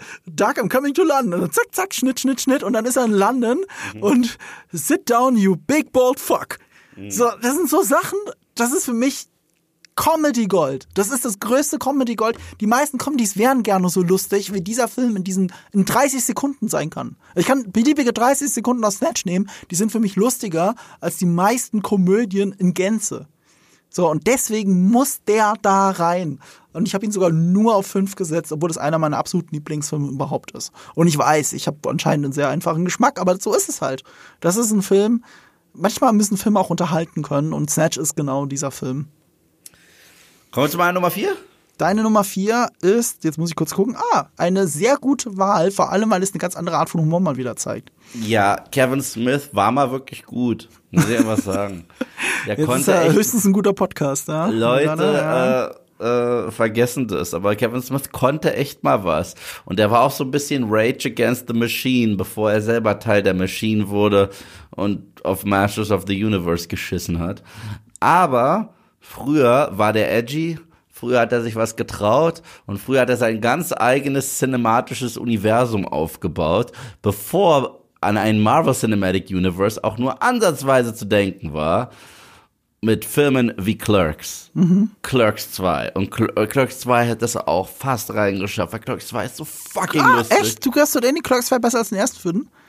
Es gibt in Clerks 2 ein eine Szene. Den Ringmonolog? Nein. Oh komm, der Ringmonolog ist ja, fantastisch. aber ich finde die lustigste Szene ist die über Racial Slurs. Ja, äh, okay. es ist eventuell eine der lustigsten Szenen der Filmgeschichte. Mit dem Porch Monkey, glaube ich. Oh ne? mein Gott. Oh mein Gott, diese Szene killt mich. Ey, äh, Yves, lass mich dich gerade mal digital abklatschen. Ich finde auch Clocks 2 besser als den ersten und ich hm. liebe Clocks 2. Ja, ähm, aber hier, äh, natürlich sein, sein bester Film, also am besten geschrieben, äh, der krasseste Starcast, ist Dogma. Und äh, Dogma ist ein Film. Also deine Nummer 5, als es nicht rauskam, ist nicht Clerks Meine Nummer 4, meine Nummer 4. Äh, 4, sorry. Ja. äh, ist, ist der absolute Wahnsinn. Ich meine, es ist eine Satire auf die katholische Kirche. Mhm. Dem Film gelingt aber auch was. Ich finde, dafür kriegt er gar nicht genügend Credit. Er macht sich über die Institution der Kirche lustig, mhm. aber er macht sich nicht über Christen und den christlichen Glauben zwingend lustig. Das stimmt, ja. Und, und, und ich finde, dafür kriegt er gar nicht genügend Credits, weil es sind trotzdem noch mal zwei unterschiedliche Paar Schuhe. Wenn du halt einfach nur ein devoter Christ bist, der äh, seine Religion äh, hat, oder wenn du eine Organisation dahinter bist, die ordentlich viel auf die Mütze kriegt im Film. Mhm. Und ich liebe allein die Tatsache, das ist ein Film, das ist ein Film, der rausgekommen ist vor äh, sowas wie Triggerwarnungen, mhm. okay? Und er macht sich in dem Film über Triggerwarnungen lustig. Mhm. Finde ich geil, weil der Film fängt an, äh, für alle, die sich hier ähm, offended fühlen und so weiter, äh, bitte behaltet im Hinterkopf, äh, Gott hat auch einen Sinn für Humor. Wie sonst erklärt sich sonst äh, das Schnabeltier? Das ist so ein Spruch, den habe ich schon mal gehört. Kann ja, das, das ist am Anfang des Films. Und Ach, dann, so echt. Ich, ey, du, es ist übrigens 100 Jahre her, dass ich Dogma gesehen habe. Ja, und dann kommt die nächste ja. Triggerwarnung, die so geil ist. hm. für alle Fans von Schnabeltieren. Euch wollten wir auch nicht beleidigen. so, also, das ist so geil. Äh, Jay und Silent Bob sind für mich eh einfach nur Kult, egal wo sie sind. Mhm. Chris Rock als der 13. Apostel, der rausgeschrieben wurde, weil er schwarz ist. Mhm. Äh, die Muse Selma Hayek, okay. Da muss äh, ich aber auch sagen, die hat eine Menge für mich gemacht hier und in From Dust to Dawn, als ich jünger war. Wow. Äh, mein, mein, mein Favorite ist eigentlich äh, Alan Rickman als geschlechtsloser Engel. Alan Rickman als Penisloser, der ist auch witzig. Ja. Ähm, Ben Affleck in einer frühen Performance, in der er nicht scheiße war. Weil Ben Affleck musste ja Ben Affleck ist nie scheiße mit Kevin Smith. Ben Affleck Team. musste schon ordentlich viel Schauspiel lernen. Matt Damon trägt die Szenen, muss man sagen. Matt Damon trägt diese ja, Szenen. Ja, aber, aber er macht gute Filme mit Kevin Smith. Yeah. Also ich persönlich mag, also Dogma an allen Ehren, aber sowas wie Chasing Amy zum Beispiel fand ich, äh, fand ich noch interessanter. Weil der mich auch mit so einem kleinen Kloß im Hals zurückgelassen hat. Also, äh, weißt du, was ich meine? Ich liebe ja die Szene mit dem Massaker, wo die beiden alle umbringen. Mhm und eine äh, am Leben lassen, weil sie wirklich frei von Sünde ist und dann geht er mal zurück, halt, ich habe davor genießt und du hast nicht Gesundheit gesagt. das, das, ist, das ist ziemlich gut. Ähm, ja, auch die Idee, dass, dass das zwei gefallene Engel sind, die jetzt aufgrund der Regel der katholischen Kirche, mhm. die ja Gott austricksen kann, und zwar indem eine neue Kirche eingeweiht mhm. Äh, wird, sobald du über die Schwelle trittst, äh, erhältst du Absolution. Mhm. Also wollen sie darüber kommen in den Himmel, zeigen damit, dass Gott fehlbar ist und das Universum ist im Arsch, so wie wir mhm. es kennen. Mhm. Und ja, ist ja auch so ein bisschen. Das heißt, die Kirche geht sogar gegen Gott und stellt ihn hier als fehlbar dar. Und das darf ja nicht passieren. Und dann haben wir eine Frau, die in einer Abtreibungsklinik arbeitet, die aber eine Nachfahrin von Jesus ist. Und ey, der Film ist wild. Der Film ist wild. Er ist auch ein bisschen, er ist, er ist ein bisschen heftiger als die anderen Kevin Smith-Filme, weil er auch ein bisschen brutaler ist. Aber er hat extrem cleveren Dialog und ich finde, da ist auch für jeden was bei. Der hat diesen Hau drauf Humor, er hat aber auch sehr viel Nonsense Humor, er hat sehr viel Situationscomedy, so diese ganze Nummer mit den zwei Engeln, wenn die unterwegs sind, ihre philosophischen Gespräche führen, die dann in etwas münden, was eine Punchline ist, was gut ist. Weil es bei mir so lange her ist, sorry, kurze Frage. War der Kacke-Dämon da oder war ja, das in James ja, ja. Bob Strikes Back? Nee, der ist da. Ah, der okay, ist da. ja, ja. Äh, also, also das ist die Art von Nonsens dann, die teilweise drin ist. Also ja, sehr goofy. Ist, der, mhm. der Nonsens ist drin, alles was aus Jays Mund kommt natürlich. Mhm. Äh, ja, ich finde super. Also Doc und Dogma ist ein Film, der mittlerweile krass schwer zu kriegen ist. Ich habe den, weißt du, für wie viel ich den auf Blu-ray geholt habe? Nee. 45 Euro. War das nicht auch ein Weinstein-Film? Deswegen. Ja, ne? Das ist ein Rechtsdisput. Mhm.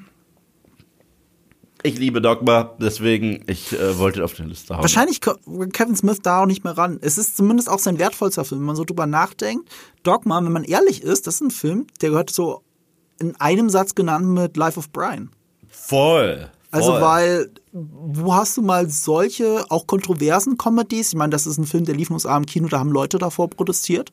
Ja. So ein kontroverser Film, der sich mit Religion auseinandersetzt. Und auch nicht, genau wie du sagst, nicht einfach nur Religion an den Pranger stellt, sondern sich eigentlich wirklich damit auseinandersetzt. Ja, die Und was das für den modernen Mensch bedeutet. Ja. Für die Institutionen. Ja, eigentlich werden die Institutionen werden ja angeprangert, nicht die, nicht die Idee eines Gottes selbst. Ja, weil die Idee eines Gottes selbst und die Religion selbst ist ja letztendlich auch die Macht im Film, die es braucht, um das Böse zu besiegen. Also, weißt du, was ich meine? Aber mhm. äh, weißt du, was Kevin Smith damals gemacht hat mit den Protesten? Nee. Hat sich daneben gestellt und mitprotestiert? das passt zu ihm. Zu so cool war der mal. Ja. Weißt du, und jetzt kommt er mit so einer Scheiße um die Ecke. Weißt du, das ist für mich so ein Typ, der, der gehörte früher in diesen Nerd-Circle. Mhm. Ja, weißt du, früher waren Nerds tatsächlich irgendwann kam die Fetischisierung von Nerds. Mhm. Hat irgendwann angefangen. Aber als du und ich jung waren, da war das gar nicht cool. Weißt du, ich war, ich war das, das 90s Kid, das Comics gelesen hat. Und wenn Leute mir gesagt haben, was liest du da, sage ich den neuen Spider-Man-Comic, sagen die, äh, Loser oder so, weißt du? Mhm. Und jetzt ist es cool. Dem sagst du das, ja. Jetzt aber mal cool. Jetzt kommerzialisiert er das, aber wir dürfen da nicht mit dem nackten Finger auf angezogene Leute zeigen, weil wir haben hier einen Podcast, der Nerd und Kultur heißt. Ja, nein, nein, nein. Das ist ja nicht so viel besser. Nein, nein, aber was ich meine ist, er war früher Teil von äh, Fans, die recht laut sind. Also mhm. zum Beispiel als George Lucas die Prequels gemacht hat, hat er das ordentlich, äh, richtig hart gebasht. Ne? Mhm. Und jetzt im Umkehrschluss ist er mittlerweile er feiert einfach jeden Dreck, egal was. Also er wird auch äh, der David Ayer Suicide Squad Film Meisterwerk für ihn. Äh, Masters of the Universe, wenn Leuten nicht gefällt, was er mit einer IP macht, lasht er aus. Und das ist so eine Sache, die geht nicht, finde mhm. ich. Du, weißt du, du warst sehr, äh, die, so krass auf Fans und, und so weiter scheißen, wenn du ganz genau früher, äh, oder dass die Tatsache, dass du so ein ewiger Fanboy warst und so weiter, überhaupt dazu geführt hast, dass du bist, mhm. wer du mhm. bist. Ja, finde ich ein bisschen schwierig. Er, er, hat halt ein bisschen seinen Edge verloren, muss man dazu Absolut. sagen. Aber ähm, er war auch ein bisschen too close to the sun, finde ich, weil er hat Voll. ja in der Zwischenzeit auch sehr viel Nerdkram selber gemacht, also nicht nur Jane Silent Bob sowas, sondern eben auch, keine Ahnung, Supergirl, die Serie, hat er ja auch viele Folgen Regie geführt. Ich dachte mhm. bei Flash auch. Und das ist etwas, das kommt ja im Nerdkosmos teilweise sehr gut an. Ich weiß, es gibt viele Fans da draußen von den CW-Serien, aber ich persönlich kann die halt auf den Tod nicht ausstehen. Ich kann das nicht gucken. Es tut mir irgendwie weh. Ich glaube, der zwölfjährige Marco hatte ganz viel Spaß damit gehabt, aber der viel ältere Marco trägt teilweise keine Sekunde davon. Das ist irgendwie fern von dem, was ich konsumiere. Ähm, und, ähm, und er macht aber sowas. Und wie könnte jemand, der so eine Folge inszeniert hat, auf einem Niveau, das ich jetzt nicht sonderlich gut finde, in welcher Position wäre er denn jetzt, David Ayers Film zu kritisieren? Weil was mhm. David, bei, bei, selbst bei David Ayers Suicide Squad, da sieht man ja, was davon von David Ayer noch so drin ist und was mhm. halt vom mhm. Studio reingepresst wurde. Das, das kann man ein bisschen auseinander dividieren. In welcher Position wäre er denn zu sagen, etwas sieht doof aus, was ein anderer gemacht hat, wenn er nichts Besseres mehr hinkriegt? Er hat halt so einen Sweet Spot, den er leider verlassen hat. Also diesen, diesen Clerks Sweet Spot, diesen Dogma Sweet Spot, diesen Jane Silent Bob Strikes Back Sweet Spot. Das war das, was er konnte. Ich persönlich liebe auch sehr Mallrats zum Beispiel von ihm. Den habe ich er leider nie so gesehen. so tolle Filme gemacht. Oh. Ja, ja, ich weiß. Einer der ersten großen Cameos von äh, Stan Lee. Mhm. Ähm, äh, ich, ich mag aber auch Jason Lee einfach, den er quasi mitentdeckt hat, den Schauspieler, der ähm, der äh, sowas wie My Name is Earl gemacht hat. So, also ich vermisse so ein bisschen diese Kevin Smith-Zeit. Dieser Kevin Smith war vielleicht eines meiner Vorbilder, als er mich selber in den Medienbereich gezogen hat. Aber um was Positives zu Kevin Smith zu sagen, nochmal, außer dass Dogma einer der witzigsten Filme aller Zeiten ist, ähm, ich finde bis heute sein 30-minütiges YouTube-Video, das glaube ich in drei Teilen irgendwo auf YouTube zu finden ist, äh, wo er bei einer Podiumsdiskussion bei Studenten in der Uni, würde ich mal sagen, ähm, über, Super, The De über Superman Lives philosophiert, wie es war, yeah. für diesen Superman-Film zu schreiben und was dabei rausgekommen ist. Diese 20, 30 Minuten sind mit das Witzigste, was ich jemals auf YouTube gesehen habe. Also diesen Kevin Smith hätte ich gerne wieder, der sich einfach da hinstellt in seinen zu großen Hockey-Shirts und dann über sowas redet. Äh, das finde ich faszinierend, weil er kommt eben auch aus der schreibenden Richtung und aus der Nerd-Richtung und seine Erfahrungen als der junge, unerfahrene Hollywood sind einfach Gold wert. So. Ähm, ich kann schon mal vorausschicken, es hat jetzt nichts mit meiner Nummer 4, aber mit meiner Nummer 3 zu tun, die später kommt.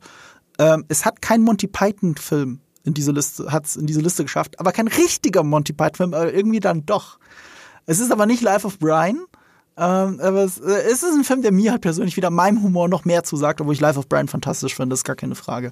Das sind 10 von 10 Filmen, so, also ich will nichts Negatives zu Life of Brian sagen.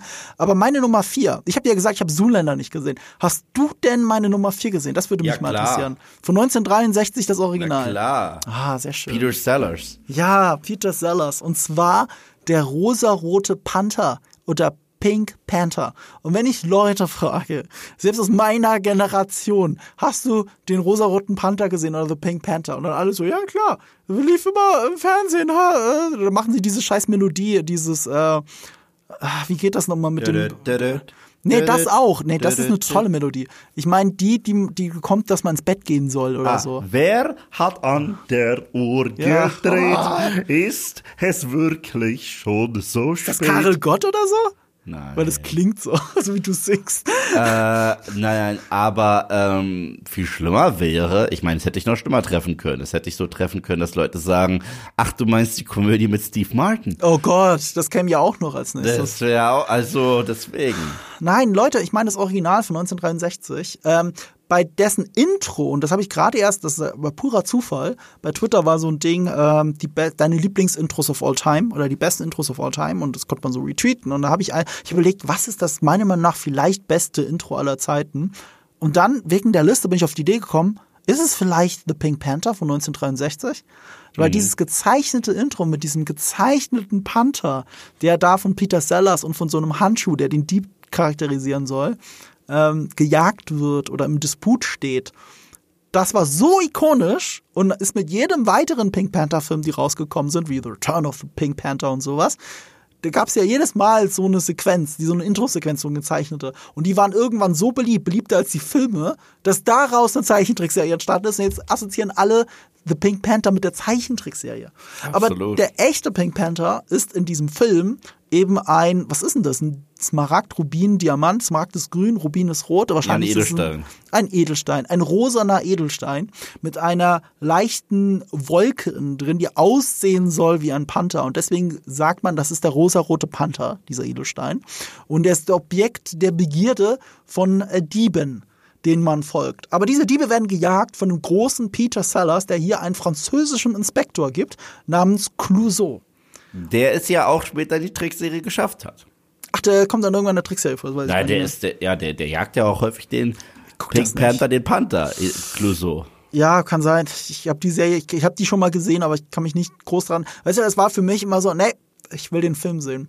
Den Film habe ich rauf und runter gesehen als Kind. Ich habe ihn jetzt schon länger nicht mehr gesehen, aber ich habe auch für diese, ich habe mich nochmal vergewissert, ob ich den immer noch so lustig finde für, für diesen Podcast hier. Und ich habe mir nur zwei, drei Szenen angeguckt und habe gedacht, nope, das ist das meiner, meiner Meinung nach beste Slapstick, den ich in meinem ganzen Leben gesehen habe und es wird bis zu meinem Lebensende so bleiben. Kleine Beispiele gefällig, vielleicht auch ein Beispiel, das ihr schon mal gesehen habt.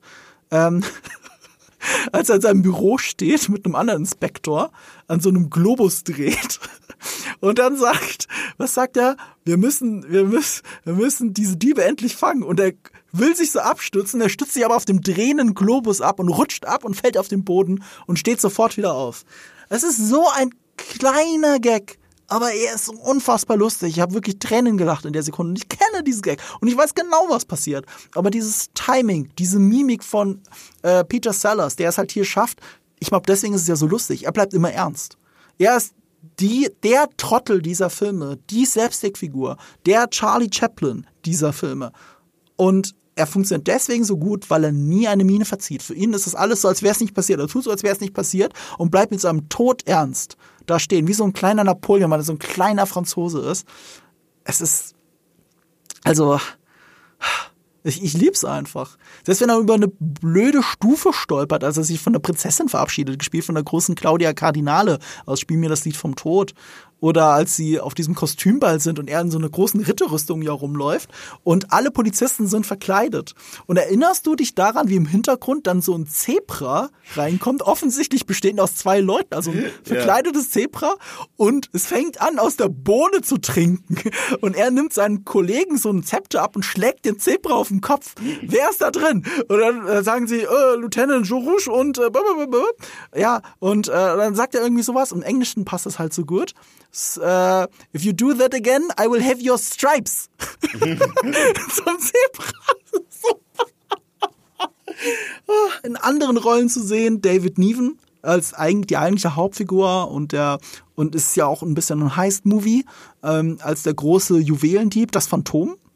Äh, ich glaube, es war das Phantom der immer so einen weißen Handschuh mit einem P hinterlässt und in der Nebenrolle auch äh, Robert Wagner was, glaube ich, der, den viele von euch kennen aus den späteren Austin Powers Filmen, weil er ja, die Nummer zwei ist. Ja. Und der ja auch eine krass dubiose Real Life. Oh, das ist eine, das ist eine ganz andere Story. Da wollen wir jetzt Fass gar nicht. Müssen wir jetzt nicht das aufmachen. Fass müssen wir nicht aufmachen. Es ist ein bisschen dubios. Und wer war da noch dabei? Es wurde ja ein bisschen thematisiert in Once Upon a Time in Hollywood. Ich dachte auch, das ist eine Anspielung das darauf, ist es. oder? Nein, du, Mit dachtest Boot? nicht, das ist so. Ja.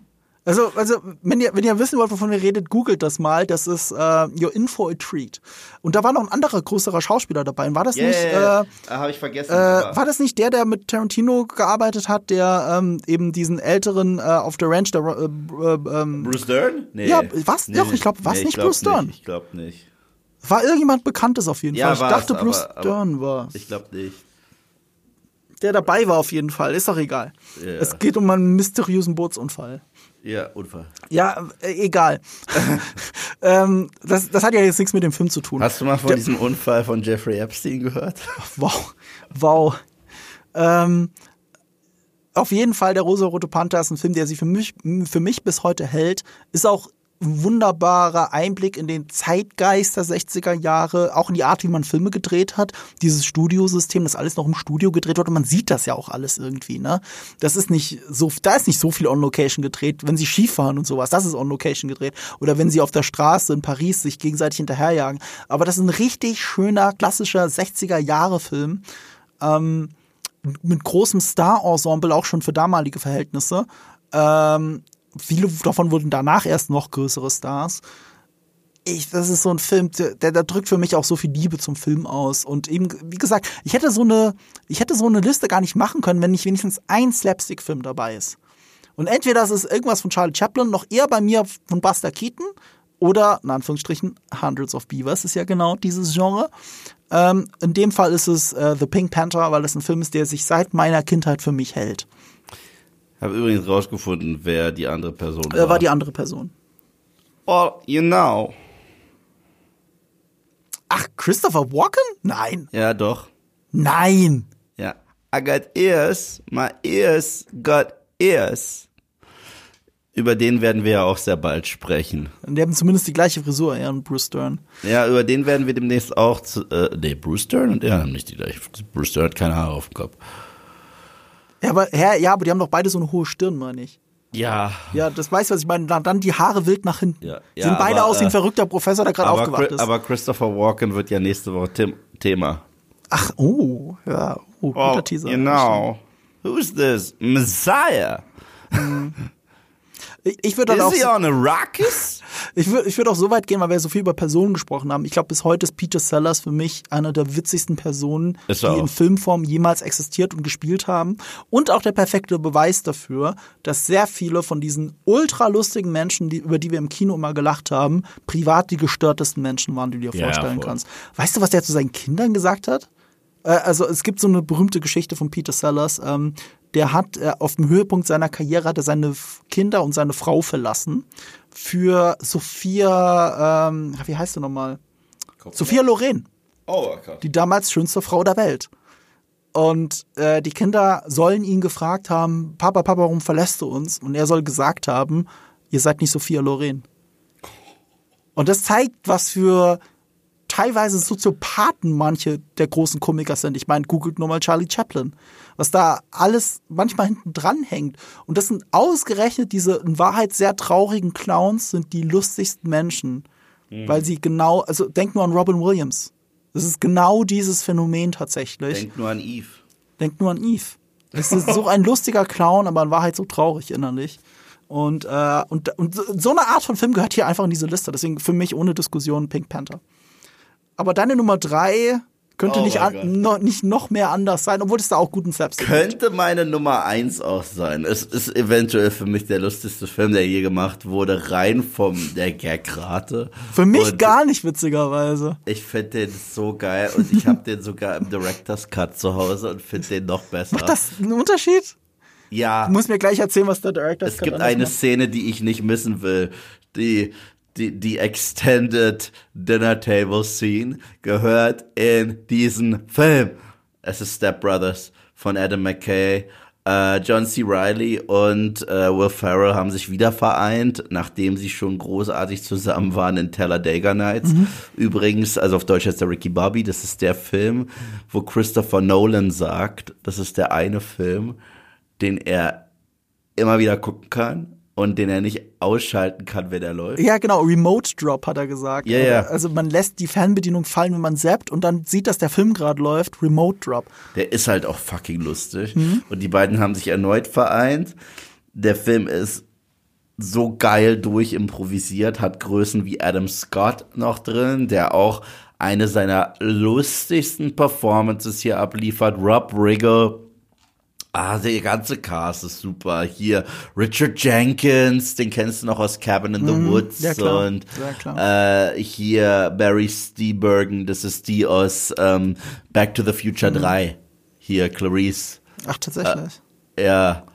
Äh, Clara. Clara. Du, äh, äh, ich will auch gar nicht so despektierlich klingen, weil für mich ist ja uh, The Other Guys von Adam McKay der noch bessere Film, aber ich, weißt du, wo Step Brothers, was glaubst du, welche Szene in Step Brothers mich gebrochen hat? Wo ich wirklich vor Lachen nicht mehr konnte. Schlafwandeln? Nein. Äh, es ist eine actionreiche Szene. Es ist eine actionreiche Szene. Eine körperliche Szene. Oh ja, uh, I'm gonna put my nutsack on your drumset. Nein, das ist aber Nein. auch sehr gut. Die ist sehr, die, sehr gut. Die, die, die, ist super. Die ist fantastisch. Die ist großartig. Äh, Letzte Chance. Wie sie sich umarmen und verhauen dann. Als sie die Kinder verhauen. Ja, als die ist groß. Als sie, diese kleinen Kinder, das ist so etwas, damit rechnest du einfach nicht. Nicht in einem amerikanischen Film. Die verhauen doch jetzt keine kleinen Kinder. Das könnt ihr doch nicht. Oh, doch, sie können. sie machen das. Und das ist, das ist, vor allem ist es auch eine Szene, die auch so ein bisschen das Herz des Films zeigt. Weil ich finde, egal wie absurd so ein Film ist, er muss ja ein bisschen Herz haben, damit er mir was bedeutet. Und Step Brothers hat das. Mhm. Step Brothers ist ein Film auch über eine Männerfreundschaft. Wieder ja, aller Umstände. Es ist auch eine, es ist die, es ist halt die randomste wortwörtlich Coming of Age Story, weil es ist eine Coming of Age Story für einen 39-Jährigen und einen 40-Jährigen. Ja. Und äh, wenn die Idee, dass du Will Ferrell und John C. Riley hast, die sich wie Teenies benehmen, die noch bei Mama wohnen, mhm. und wenn du darüber lachen kannst, dann, dann, dann, dann dann hat der Film dich schon. Weil ich musste schon so krass lachen, weil, der, weil es ist, die, das Szenario ist ja folgende. Äh, es gibt äh, Brennan und Dale, Dale mhm. Dobeck und Brennan Huff. Mhm. Und deren Eltern lernen sich kennen, heiraten. Jetzt ziehen die zusammen und deswegen werden die Stiefbrüder, obwohl die 39 und 40 sind. Das heißt, man hat echt zwei Schmocks auch noch gefunden. Das ist das, wo, wo die jeweiligen, äh, wo die Eltern sich nicht getraut haben, das jeweils dem anderen zu sagen und dann gesagt, das haben wir auch gemeinsam, oh mein Gott. Und wir haben beide noch einen Spinner, der zu Hause wohnt. Und äh, da gibt's diese Szene, wo sie, wo sie mit ihm zusammenzieht und Will Ferrell ist auf der Rückbank und angeschnallt wie ein Kind. Da, allein dieses Bild hat mich gekillt. Und dann sagt er, I'm not gonna call him dad. Not ever. Und sie, Brandon, You're 39 years old. No one's expecting you to call him dad. Good, because I'm not going to, even if there's a fire. Sorry, da, da, war ich schon tot vor Lachen. Und, und der Film wird besser und besser und besser. Und äh, zum Schluss müssen sie ja lernen, was es heißt, endlich Verantwortung zu übernehmen, auch wenn das bedeutet, dass sie vielleicht mal Shark Week nicht gucken dürfen. Und also, das ist herrlich. Es ist so geil. Und ich finde ja eh, äh, John C. Riley ist brutal talentiert. Mhm. Ich weiß nicht, ob du mit ihm die Parodie auf äh, Walk the Line gesehen hast. Nee, das sagst Walk, du mir jedes Mal. Ich sag jedes Mal nein. Walk Hard ist so aber, geil. Aber ich bin ja großer Fan von Boogie Nights von äh, yeah. Paul Thomas Anderson. Einer meiner Lieblingsfilme wahrscheinlich, so ein Top 50 oder so. Und Boogie Nights, ähm, da spielt er, das ist ja zwar lustig und ich glaube, es war auch seine, eine seiner Premierenfilme von John C. Riley, aber das ist ja durchaus eine ernste Rolle. Ja, mhm. auch wenn er so unglaublich dumm ist in diesem Film, er nimmt die Figur ja ernst. Der Film nimmt diese Figur ernst. Yeah. Und Prestige Worldwide ist das geilste Projekt, das man je pitchen kann. Was war das nochmal? Deren eigenes Business, das sie vorstellen auf dem Geburtstag von äh, Derek, dem Bruder, dem echten Bruder von Will Ferrell. Prestige Worldwide White. White. Ich habe sogar ein T-Shirt davon. Mhm. Das trage ich manchmal in äh, MP-Videos ähm, ähm, tatsächlich. Ich, ich weiß nicht, wann ich das letzte Mal getragen habe, Fun Fact, weil Leute fragen mich manchmal, wo ist das T-Shirt hin? Als ich in Portugal vor anderthalb Jahren war, äh, war mein Zimmer so voll mit Mücken und ich hatte nichts zur Abwehr außer dieses T-Shirt. Also habe ich es benutzt, wirklich und habe eine Mücke nach der anderen totgeschlagen. Das Ding war gef rot gefärbt in Blut einfach nur. Und ich glaube bis heute, ich habe ich hab das Shirt seitdem, glaube ich, schon zwölfmal gewaschen, aber ich glaube, so jegliche Blutflecke habe ich nicht rausgekriegt. Oh, das ja, klingt ja. nach einer Will Ferrell Story. Ja, das hättest aber, du improvisieren können. Ähm, ja, Step Brothers, je weniger ich über den Film sage, eigentlich, desto besser. Guckt ihn euch an, guckt ihn im Extended Cut, dann wisst ihr nämlich, was Fancy Sauce ist. Und ich lieb's halt auch, dass, man, die, die, die, die fangen das aber krass gut ein, wie kleine Kids miteinander reden, was da aus deren Mündern rauskommt. Die müssen mega Spaß gehabt haben, wie die sich beleidigen. Und er sagt, haha, the last time I heard that one, I laughed so hard I fell off my dinosaur. Mhm. Und die Tatsache, dass Will Ferrells Gefühle deswegen verletzt sind, Gott, ist das geil. Nein, dieser Film killt mich immer wieder. Ich finde den super. Also, er ist so toll. Er ist so toll. Und, und beste Rendition von Sweet Child of Mine ever. Wenn die da im Auto sind und das singen und Derek seine Frau die ganze Zeit kritisiert und die Frau wird ja übrigens gespielt von hier Agatha All Along, wie heißt sie, äh, mhm. Catherine Hahn. Mhm. Das ist auch eine tolle Figur im Film. Also sind alle toll. Äh, und jedes Mal, wenn du denkst, du hast das Beste gesehen, kommt noch das. Oder kommt noch das. Oder kommt noch das. Ja. Und der Film hat so viele random Detours, die dieser Film nicht braucht, die ihn aber doch so viel besser machen. Oh Gott, das Vorstellungsgespräch, wo sie einfach keinen Bock haben, einen Job zu kriegen und deswegen benehmen sie sich da so krass da, daneben. oh, ist das geil. Ja. Ja, ich liebe es. Sorry, ich lieb's. mein äh, Pick Nummer äh, drei, den ich schon angeteasert hatte als mein quasi äh, lebendes Brian, ist äh, äh, so gut, dass einer der Nebendarsteller für einen Oscar nominiert war. Ich glaube, er hat ihn aber nicht bekommen. Ich muss ich nochmal nachschauen. Ähm, weißt du, wen ich meine? wer eine Oscar-Nominierung hatte für seine Rolle da drin? Kevin Klein? Oh, ja, richtig. Kevin Klein. Äh, Kevin nicht Klein. Kevin Klein. Ich will Kevin mal Kevin Klein, Klein sagen. Also die Unterhose hat nicht gewonnen. Nee, äh, aber die Unterhose gab es letztens bei. Äh, nee, er hat gewonnen. Er hat den Oscar bekommen für Beste Supporting Role. Und zwar als, äh, wie heißt er da nochmal? Boah, ich habe seinen Namen vergessen. Was, Klaus? Nein, nicht Klaus. Ich muss nur Otto. Otto war's. Ja. Otto. Ähm, und zwar ein Fisch namens Wanda. A Fish Called Wonder. Das ist ein quasi Monty Python-Film, weil er so die Hälfte der Monty Pythons drin hat und ihn auch gemacht haben.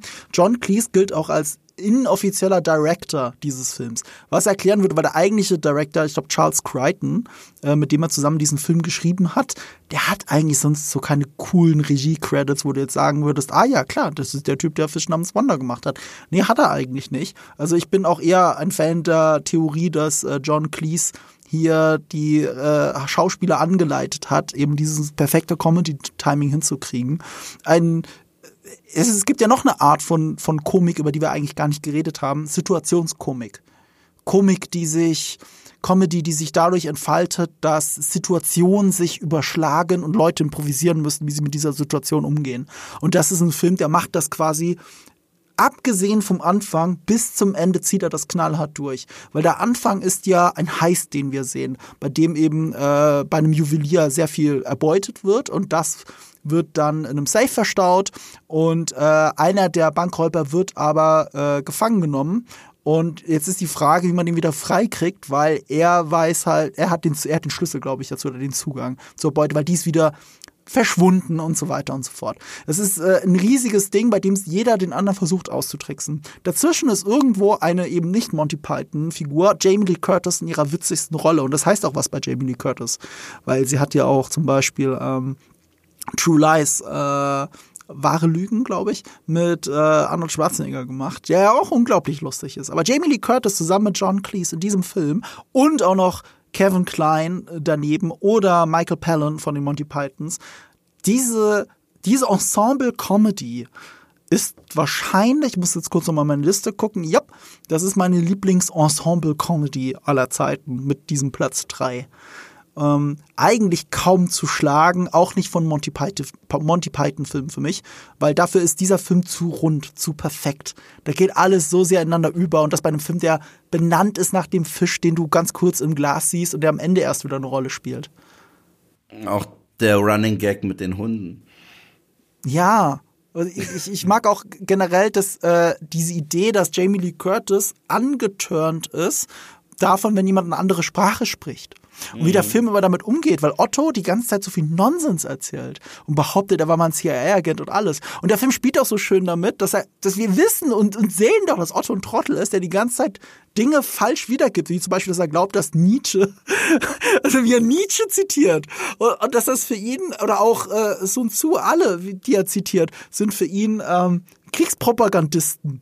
So, das ist, das ist unglaublich, wie er alles falsch wiedergibt. Etwas, was sich ja auch durch mein Leben so ein bisschen zieht, dass ich gerne Dinge falsch wiedergebe.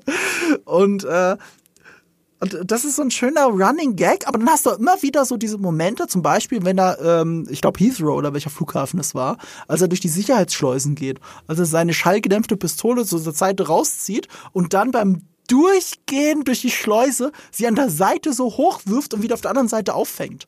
Das ist so geschickt gemacht, dass man für einen kurzen Moment erstaunt ist. Moment mal, kann Otto doch was? Ich dachte, das ist die ganze Zeit, mhm. du bist ein Trottel, aber irgendwo ist doch etwas hinter diesem aufgeblasenen Getue. Ja, es ist, ähm, parallel hast du die Eheprobleme von John Cleese Charakter äh, Archie. Mhm. Oder das den super introvertierten Michael Palin als Ken. Ähm, na, das ist einfach für mich äh, die perfekte Situational Comedy. Und es ist ausgerechnet ein halber Monty Python-Film. Ich meine, wie stehst du zu Fish namens Wonder, ja? Das ist super. Also, da habe ich früher häufiger mit meiner Mom geguckt, mhm. tatsächlich. Mhm. Und ich fand gerade den Gag immer mit den Hunden witzig. So, das ist und noch einer. Also, ja, ja, genau. Ich wollte gerade sagen, also äh, darf man den spoilern? Weiß ich gar nicht. Ja. Also, also, also, okay, es ist so, Michael Pallans Charakter hat da den absurden Auftrag, und das ist nur eine Parallelhandlung, den ja. absurden Auftrag, eine Oma zu erschrecken. Also er soll, nee, erschrecken, er soll sie umbringen. Mhm. Eine, eine ältere Dame, und die ältere Dame hat halt mehrere Hunde. Und statt diese Frau endlich über den Jordan zu schicken, tötet er versehentlich jedes Mal einen ihrer Hunde und zwar auf absurdeste Weise. Also perfekter Slapstick, also bis hin zu irgendwas fällt auf die Hunde drauf und sie zieht so an der Leine und sie ja, merkt ja. es nicht und so, und du siehst, wie die Leine gezogen wird und wie sie dann zurückläuft und dann sieht, was passiert ist. Und es ist so lustig und es ist auch dadurch lustig, ich, ich liebe diese Fallhöhen, die sie erschaffen, weil mhm. Michael Pallans Charakter Ken ist halt der tierliebste Mensch in diesem yeah. Film. Und er bringt einen Hund nach dem anderen um und er kann selber, er, kann, er kommt darauf nicht klar. Ja. Wir sehen seinem psychologischen Zerfall zu. Und was dann auch mit seinen Fischen passiert. Und es gibt ihm den letzten Rest, um selbst über so eine Art Klippe zu springen und sich weiterzuentwickeln. Es ist, es ist wahnsinnig gut. Ich, ich lache Tränen, während ich daran denke. Kommen wir zu meiner Nummer zwei? Das ist auch ein Film, wo ich Tränen gelacht habe. Oh ja, da habe ich in der Eröffnungsszene mich schon und, und, und, und hier, um einen, einen, Schluss zum Anfang, oder wie, wie ich auch manchmal sage, Zirkelschluss zu ziehen, ähm, das ist der eine andere Film, bei dem ich so viel Lachen im Publikum gesehen habe wie bei Hundreds of Beavers. Mhm. Das sind diese zwei Filme, die ich im Kino gesehen habe, wo ich dachte, ich habe noch nie einen ganzen Raum so mitgehen sehen bei einer Comedy. Und deswegen bin ich froh, dass du den auf Platz 2 gewählt hattest, hast, äh, gewählt hast, weil ich ja mir nicht sehe, also ich glaube, ich hätte ihn nicht reingenommen, aber er gehört für mich da rein. Borat, Cultural Learnings of America for Make Benefit, Glorious Nation of Kasachstan. Fantastischer Film. Das ist halt für mich so das Nonplusultra, weil das ist ein Film, der für mich alles vereint, was ich lustig finde. Es gibt extrem viel Nonsens. Es gibt ein es gibt sehr viel Boundary Pushen ohne Ende eigentlich. Mhm. Es gibt aber auch Entlarven, was auch clever ist, also dass du Leuten Sachen rausziehst äh, und deren ekelhaftes Verhalten auch noch ans Tageslicht ziehst. Und der Film ist auf Metaebene noch so viel cleverer, als viele Leute checken. Ich meine, er spielt ja den primitiven, fiktiven Kasachen, der eine Mockumentary macht. Also der mhm. Film ist ja, der jetzt nach Amerika geht, um, um ein bisschen äh, kulturelle Weisheiten mitzubringen für Kasachstan. Mhm. So ein bisschen Fish out of Water Story. Ja. Und er wird schon von der Sekunde eins als krassester Antisemit dargestellt. Mhm. So. Also äh, auch andere Sachen, die er, aber ich meine, es gibt dort die Judenjagd und die hat ein Judenei gelegt. Und ich, du weißt, ich bin einer, aber ich habe so brutal gelacht. Ich, ich habe Tränen, Tränen gelacht. Aber gleichzeitig ist es halt dreifach und äh, vierfach lustig. Sein kasachisches Hebräisch. Ich verstehe, was er sagt. Weißt du? Ja, weil er in Wirklichkeit Hebräisch redet. Ja, und, und, äh, und äh, sein, sein Kollege mit dem besten Namen, Azamat Bagatov, dieser Name ist allein schon. Ich meine, das ist. Was, wieso, wieso ist, ist das lustig? Äh, wenn du Osteuropäer bist, findest du es einfach lustig. Was, was sagt die, er denn da? Das ist, nein, Azamat Bagatov hat keine Bedeutung, aber das klingt einfach wie aus dem Arsch gezogen, dieser Name. Es klingt so wie bescheuert soll es klingen, mhm. dass Leute glauben, das ist so. Mhm. Azamat Bagatov. Also unter meine Jungs und ich, wir nennen uns manchmal Azamat Bagatov, weißt du? Und äh, der spricht aber äh, nicht Hebräisch, der spricht tatsächlich äh, Armenisch. Armenisch. Ja? ja. Und das heißt, die verstehen sich eigentlich auch gar nicht, aber die äh, gehen gut aufeinander ein. Mhm. Das machen die super. Dann gibt es so geilen Nonsens. Ich finde, weißt du, alle lachen über all die Witze, die man aus diesem Film kennt. Und, und aber es gibt so ein paar Sachen, die so random sind, dass ich äh, sage, okay, aber über diesen Witz lachen viel zu wenige Leute. Mhm. Ich finde es zum Beispiel krass lustig, wenn er ins Hotel geht, ja, mhm. und anfängt im Fahrstuhl auszupacken und der, und, und der Concierge ihm sagt, nein, wir bringen dich auf dein Zimmer. Und er, no, no, please, I don't want a smaller room, this is good. Ich, allein das finde ich ziemlich geil, dass er anfängt, sich im und also man muss halt auch sagen, Sasha Baron Cohen ist halt ein schauspielerisches und künstlerisches Genie, dass der nicht den Charakter bricht. Egal, wie absurd die Situation werden. Dass der das durchzieht mit einem Straight Face, ist un Fast, auch wenn er da bei diesem Film. Das ich meine, ist reine kann, Schauspielerei. Also jeder wirklich. kann sich ja offended ja. fühlen bei ja. dem Film. Sollte es auch. Aber es ist halt Sinn und Zweck, Mann. Wenn er da bei diesem Feministenzirkel sitzt. Ja. Und er mit seinen wirklich feudal primitiven Hand, äh, Ansichten da reinkommt, ist es lustig. Und was noch lustiger ist, ist, wo ein Close-Up auf die eine ist. Und die hat halt so einen Kursabschnitt und so weiter. Und du hörst seine Gedanken. I didn't, I didn't even listen to what this angry man was saying. Sorry, da, da, da, ich, ich bin geplatzt vor Lachen. Äh, und, und es wird halt immer besser. Äh, und, und, und auch die Hymne, die sie sich aus dem Arsch gezogen haben, diese Kasachstan, greatest country in the world. All other countries are run by little girls. Es ist, ey, ich, dieser Film hat mich aus jeder hätte sich gekillt. Und da gibt's auch so eine Deleted-Scene, die es nicht in den Film geschafft hat. Die gibt's auf YouTube. Ich finde, das ist eine der lustigsten Borat-Sequenzen ever, mhm. inklusive der Ali G-Show noch von früher, mhm. weil er zieht den gleichen Witz fünf Minuten lang durch. Mhm. Und das ist ja auch etwas. Ich, also, es kann entweder nerven, mhm. aber es kann auch schon wieder so lange sein, dass es schon wieder lustig ist. Mhm. Und das zieht er durch im Supermarkt. Diese Szene ist das Beste. Er steht am, an der Käsetheke. Kennst du das? Nee. Na, oh Gott. Und, und er hat halt einen Verkäufer gefunden, also irgendeinen Supermarkt angestellt. Und das zeigt halt auch die Geduld der amerikanischen Leute im Supermarkt. In Berlin würdest du auf die Fresse kriegen für mhm. sowas, wirklich. Und mhm. die haben halt äh, Kundenservice ist halt auch ja. alles, muss ich sagen. Kundenservice in Amerika und Kundenservice hier, mhm ja. Okay, sorry. Und, und er sagt, what is a this? That's cheese, sir. And this, that's cheese, sir. Und es geht wirklich bis zum Ende. Doch, das habe ich schon gesehen. Oh Doch, mein Gott. Gesehen, ja. What is it? Is this a paper? Is this a rock? Äh, und, und er zieht es weiter durch. Ja, ja, ja. Dieser amerikanische Kunde ist König und egal was der Kunde will. Egal wie dumm. Ja. ja. Aber gut.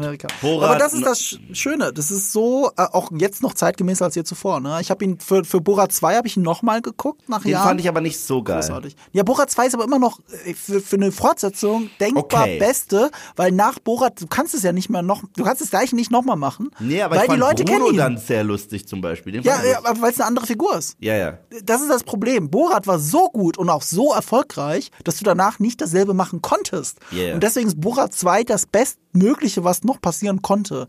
Das verstehe ich.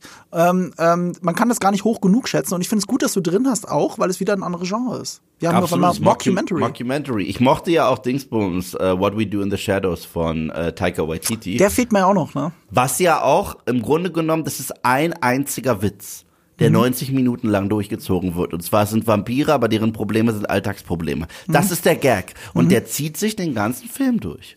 Ja.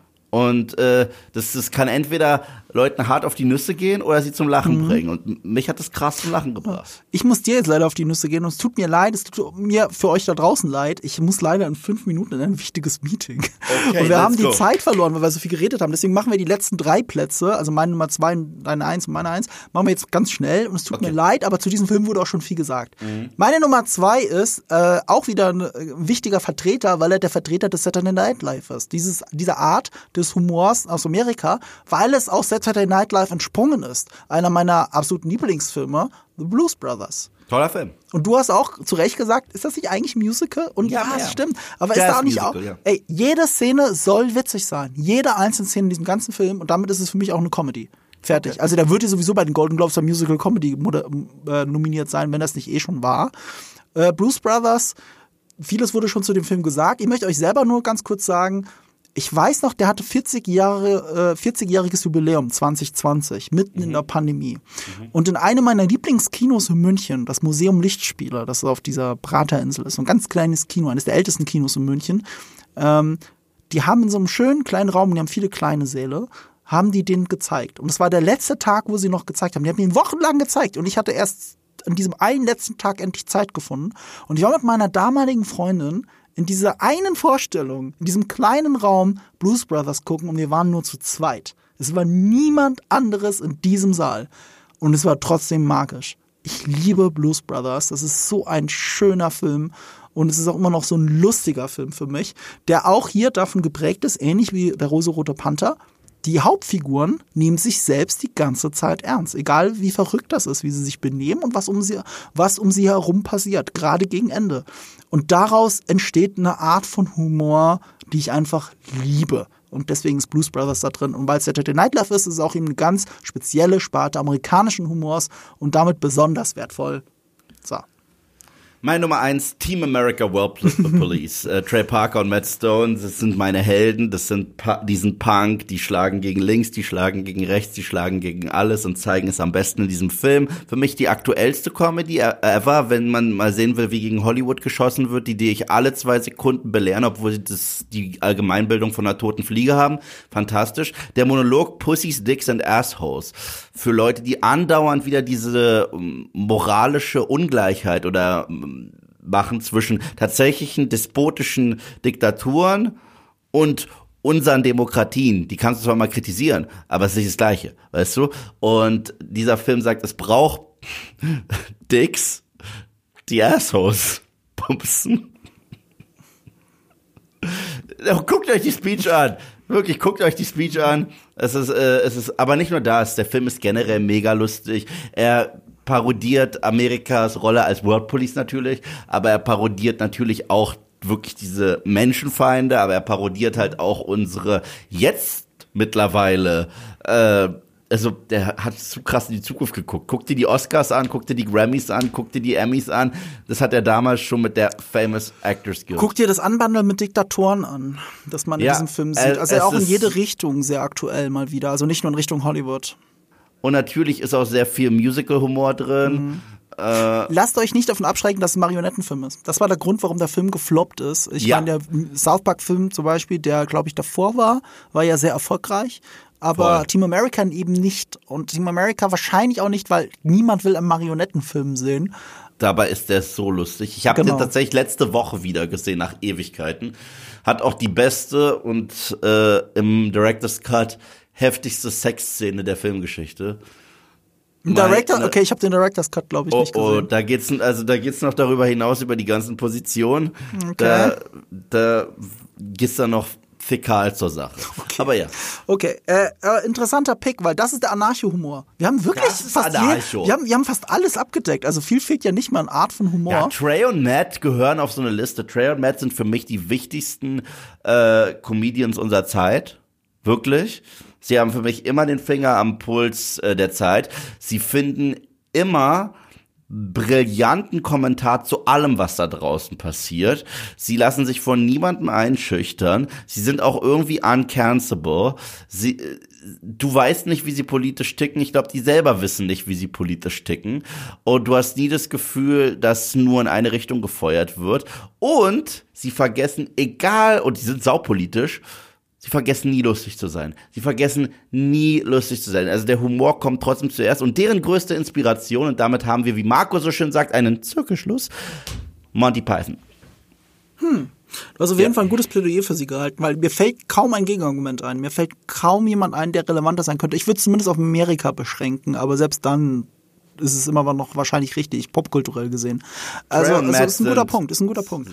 Also, also es gibt ja auch wenig Serien, die so gut gealtert sind wie South Park. Also, also vor allem immer besser werden, immer besser werden. Und die machen sich auch über Leute ja. lustig zu einer Zeit, wo sie noch keine Parodie von sich selbst geworden sind. Mhm. Und dann guckst du dir später die Episoden an und ich so, boah, die Jungs haben das schon damals gesehen. Mhm.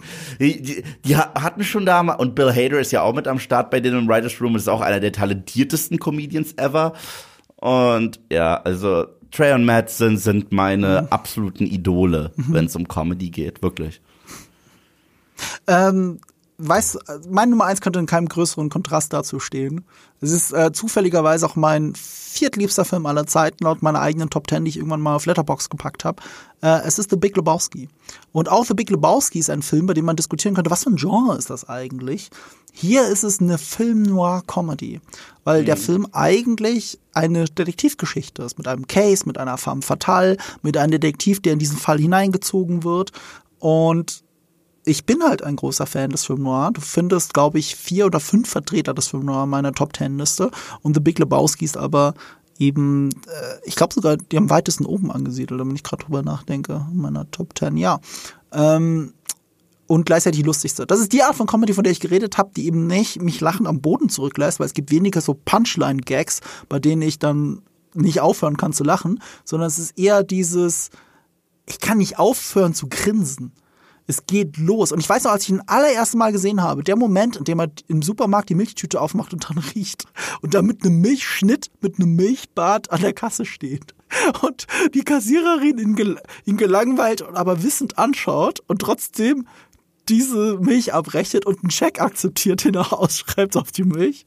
Das ist ja der Moment, der mich gebrochen hat. Ab da wusste ich, das ist eine ganz besondere Art von Comedy, die ich gerade gucke. Ich glaube, es war sogar der erste Kornbrüder-Film, den ich gesehen habe. Eventuell war es Fargo, aber Fargo ist ja nicht so sehr Comedy wie jetzt äh, Lebowski. Nee.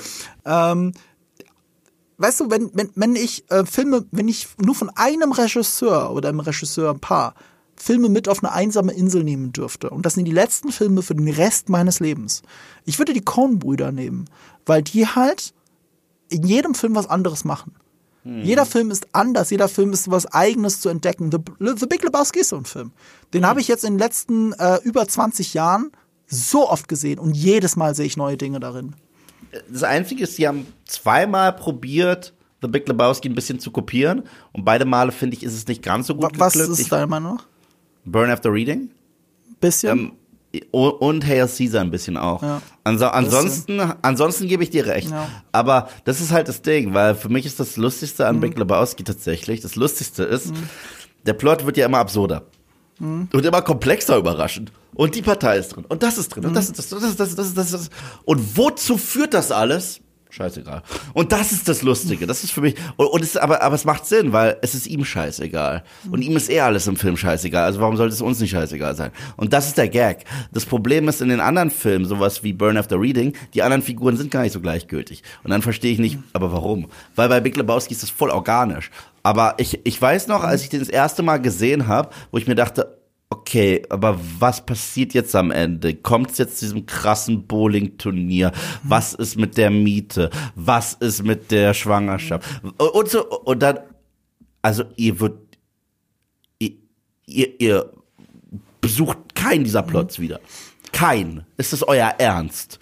So, aber, aber das, aber das ist halt der Gag. Das, aber, ist, das ist die Punchline. Aber es ist so sinnbildlich für die Charaktere. Auch gerade, es ist wie einzelne Episoden, die passieren. Zum Beispiel auch das mit dem Auto. Voll. Do you see what happens if you fuck a stranger in the ass? Das sind so Sachen, okay, da kann, ich, da kann ich nicht aufhören zu lachen. John Goodman ist Nie wieder so gut wie in diesem Film. Ja. Fucking legendär. Also es gibt ja zwei John Goodman Performances, die phänomenal sind, das 10 Cloverfield Lane und die. Mhm. Und das sind seine beiden, meiner Meinung nach, besten Performances. Ja. Und ja, John Goodman ist hier der Show me Shabbos, Show me Shabbos. Großartig.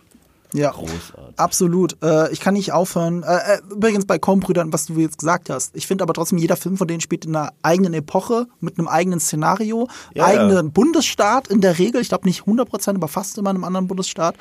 Und deswegen, die sind so schön unterschiedlich, weil sie auch Voll. unterschiedliche Filmgenres sehr oft bedienen. Weißt du, Burn of the Reading ist ein Spy-Flick, das hier ist ein Detektiv-Flick, das ist nah beieinander, aber es ist nicht dasselbe. Und Hail Caesar ist, äh, was ist das eigentlich? Ja, ist eine Hollywood-Satire. So eine Hollywood-Satire, ja, so ein, ein bisschen Citizen Kane-mäßig. Also mm, Citizen Kane-Satire.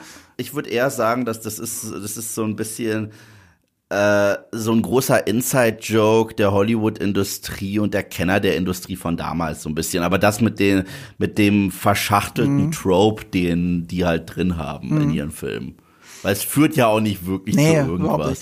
Ich, wir könnten einen ganzen Podcast über Lebowski machen, das würde ich auch gerne, aber ich bin schon längst über meiner Zeit und es tut mir so leid. Äh, ähm, ich liebe ihn, kann nicht aufhören, ihn zu gucken. Ähm, das ist ein Film, das ist ein Aquariumfilm für mich. Der könnte in der Dauerschleife auf dem Fernseher laufen und ich wäre happy damit. Der wird einfach laufen, den ganzen Tag. Pulp Fiction und The Big Lebowski. Das sind diese zwei Filme, ähm, die muss ich nicht die ganze Zeit gucken, die muss ich nicht von Anfang bis Ende sehen, die kann ich einfach jederzeit immer einen Moment davon sehen. Und ich bin glücklich. So, ich kann es nicht anders beschreiben, deswegen muss der für mich auf der Eins sein, ähm, als der meiner Meinung nach witzigste Film, den ich je gesehen habe, oder zumindest für mich für, mein, für den Rest meines Lebens begleiten wird, weil da wird nie wieder was rankommen. Auch kein Hundreds of Beavers. Ähm, und als Abschluss und vielleicht nochmal als Liebeserklärung an, an die Comedy und was es bedeutet, lustig zu sein, möchte ich einen kleinen Aufruf starten. Ähm, und zwar hat mich äh, auch mein lieber Freund äh, Tommy Krappweis nochmal an mich gewendet. Ihr erinnert euch vielleicht, da warst du ja nicht da. Mhm. Ähm, wir haben sogar eine eigene Folge gemacht über seine Serie Kohlraben Schwarz. Und es ist genau das passiert, vor dem du immer Angst hast und predigst, man soll sich gefälligst alles auf Blu-ray kaufen. Kohlraben Schwarz, diese Serie, die ich sehr gefeiert habe und wirklich toll finde und wegen der ich Paramount Plus abonniert habe, die ist nicht mehr auf Paramount Plus. Die ist da runtergenommen worden als Steuerabschreibung oder was auch immer, all das, was gerade durch die Medien geistert, all diese Vermutungen. Und du kannst sie jetzt im Moment nur noch auf Amazon Prime kaufen. Du hast sie aber in keiner Flatrate mehr inkludiert. Mhm. Und äh, äh, einige Fans haben eine wunderschöne Webseite gestartet und die habe ich auch für euch in den Show Notes verlinkt. Die heißt kohlrabenschwarz-fans.de. Und was da passiert ist, diese Fans haben ausgemacht, das ist doch die perfekte Serie fürs ZDF oder für die mhm. ZDF-Mediathek. Könnte man nicht das ZDF so lange damit behelligen, dass sie das endlich, dass sie die Rechte kaufen, selber in der Mediathek ausstrahlen, die Serie im Fernsehen ausstrahlen und oder eine zweite Staffel produzieren, weil die endet mit einem leichten Cliffhanger. Und äh, ich fand das eine schöne Serie, eine der schönsten deutschen Serien, die ich in den letzten Jahren gesehen habe. Ich fand das eine sehr lustige Serie. Ich habe herz, herzlich gelacht und ich möchte euch diese Webseite empfehlen, kohlrabenschwarz-fans.de. Da gibt es dann so ein Vorschlag, was ihr so schreiben könntet und ganz leichtes, so ein Kontaktformular, die E-Mail-Adresse oder was auch immer, vor dem ZDF ähm, äh, Kundenservice. Und jetzt pass auf, ich habe vor dem Podcast habe ich eine E-Mail an die, also einen Kontakt angeschrieben und habe geschrieben, Kohlraben Schwarz wäre doch schön, wenn ich das bei euch in der Mediathek sehen könnte und es meinen Freunden empfehlen könnte. Das habe ich denen geschrieben und sie haben mir zurückgeschrieben. Ich möchte das nur kurz vorlesen und damit können wir jetzt den Podcast endlich beenden über Humor. Boah, ich hätte noch, ich hätte noch ein Schlusswort. Eigentlich. Okay, dann, dann mach du ein Schlusswort, aber ich lese jetzt diesen Brief vor, den ich okay. vom ZDF bekommen habe. Sehr geehrte Zuschauerinnen, sehr geehrter Zuschauer, vielen Dank für Ihre E-Mail an das ZDF und Ihre Anregung, Kohlraben schwarz in unser Programm aufzunehmen. Das ZDF prüft kontinuierlich die Entwicklung und Umsetzung sowie den Ankauf, die Lizenzierung verschiedenster fiktionaler Stoffe. Aufgrund des hohen Volumens an angebotenen Produktionen bitten wir Sie deshalb um Verständnis, dass wir zu Einzelproduktion und Vertragssituationen keine Auskunft geben können. Was aber auch so ein bisschen klingt wie, also nachdem ihr uns alle schreibt, denken wir zumindest drüber nach, und wir sagen yeah, nichts dazu. So klingt das, oder? Das ist eine Copy-Paste-Nachricht, die ich gerade gekriegt habe. Aber ich habe eine gekriegt. Und das finde ich so schön. Äh, es endet natürlich mit äh, freundlichen Grüßen, ihr Zuschauerservice. Ähm, ich fände das lustig, denen zu schreiben und es denen zu signalisieren, dass Kohlraben Schwarz vielleicht ins Öffentlich-Rechtliche gehört, wenn es schon nicht mehr auf Paramount Plus zu finden ist. Und deswegen mein kleiner Aufruf von euch und jetzt ein Schlusswort von Eve, damit ich endlich zu spät in dieses Meeting kann. Beide Interpretationen, die englische und die deutsche. Und zwar Eric Cartman, wenn, wir, wenn ich eh davor Trey und Matt hatte. Screw you guys, I'm going home. Leckt mich, Freunde. Ich gehe nach Hause.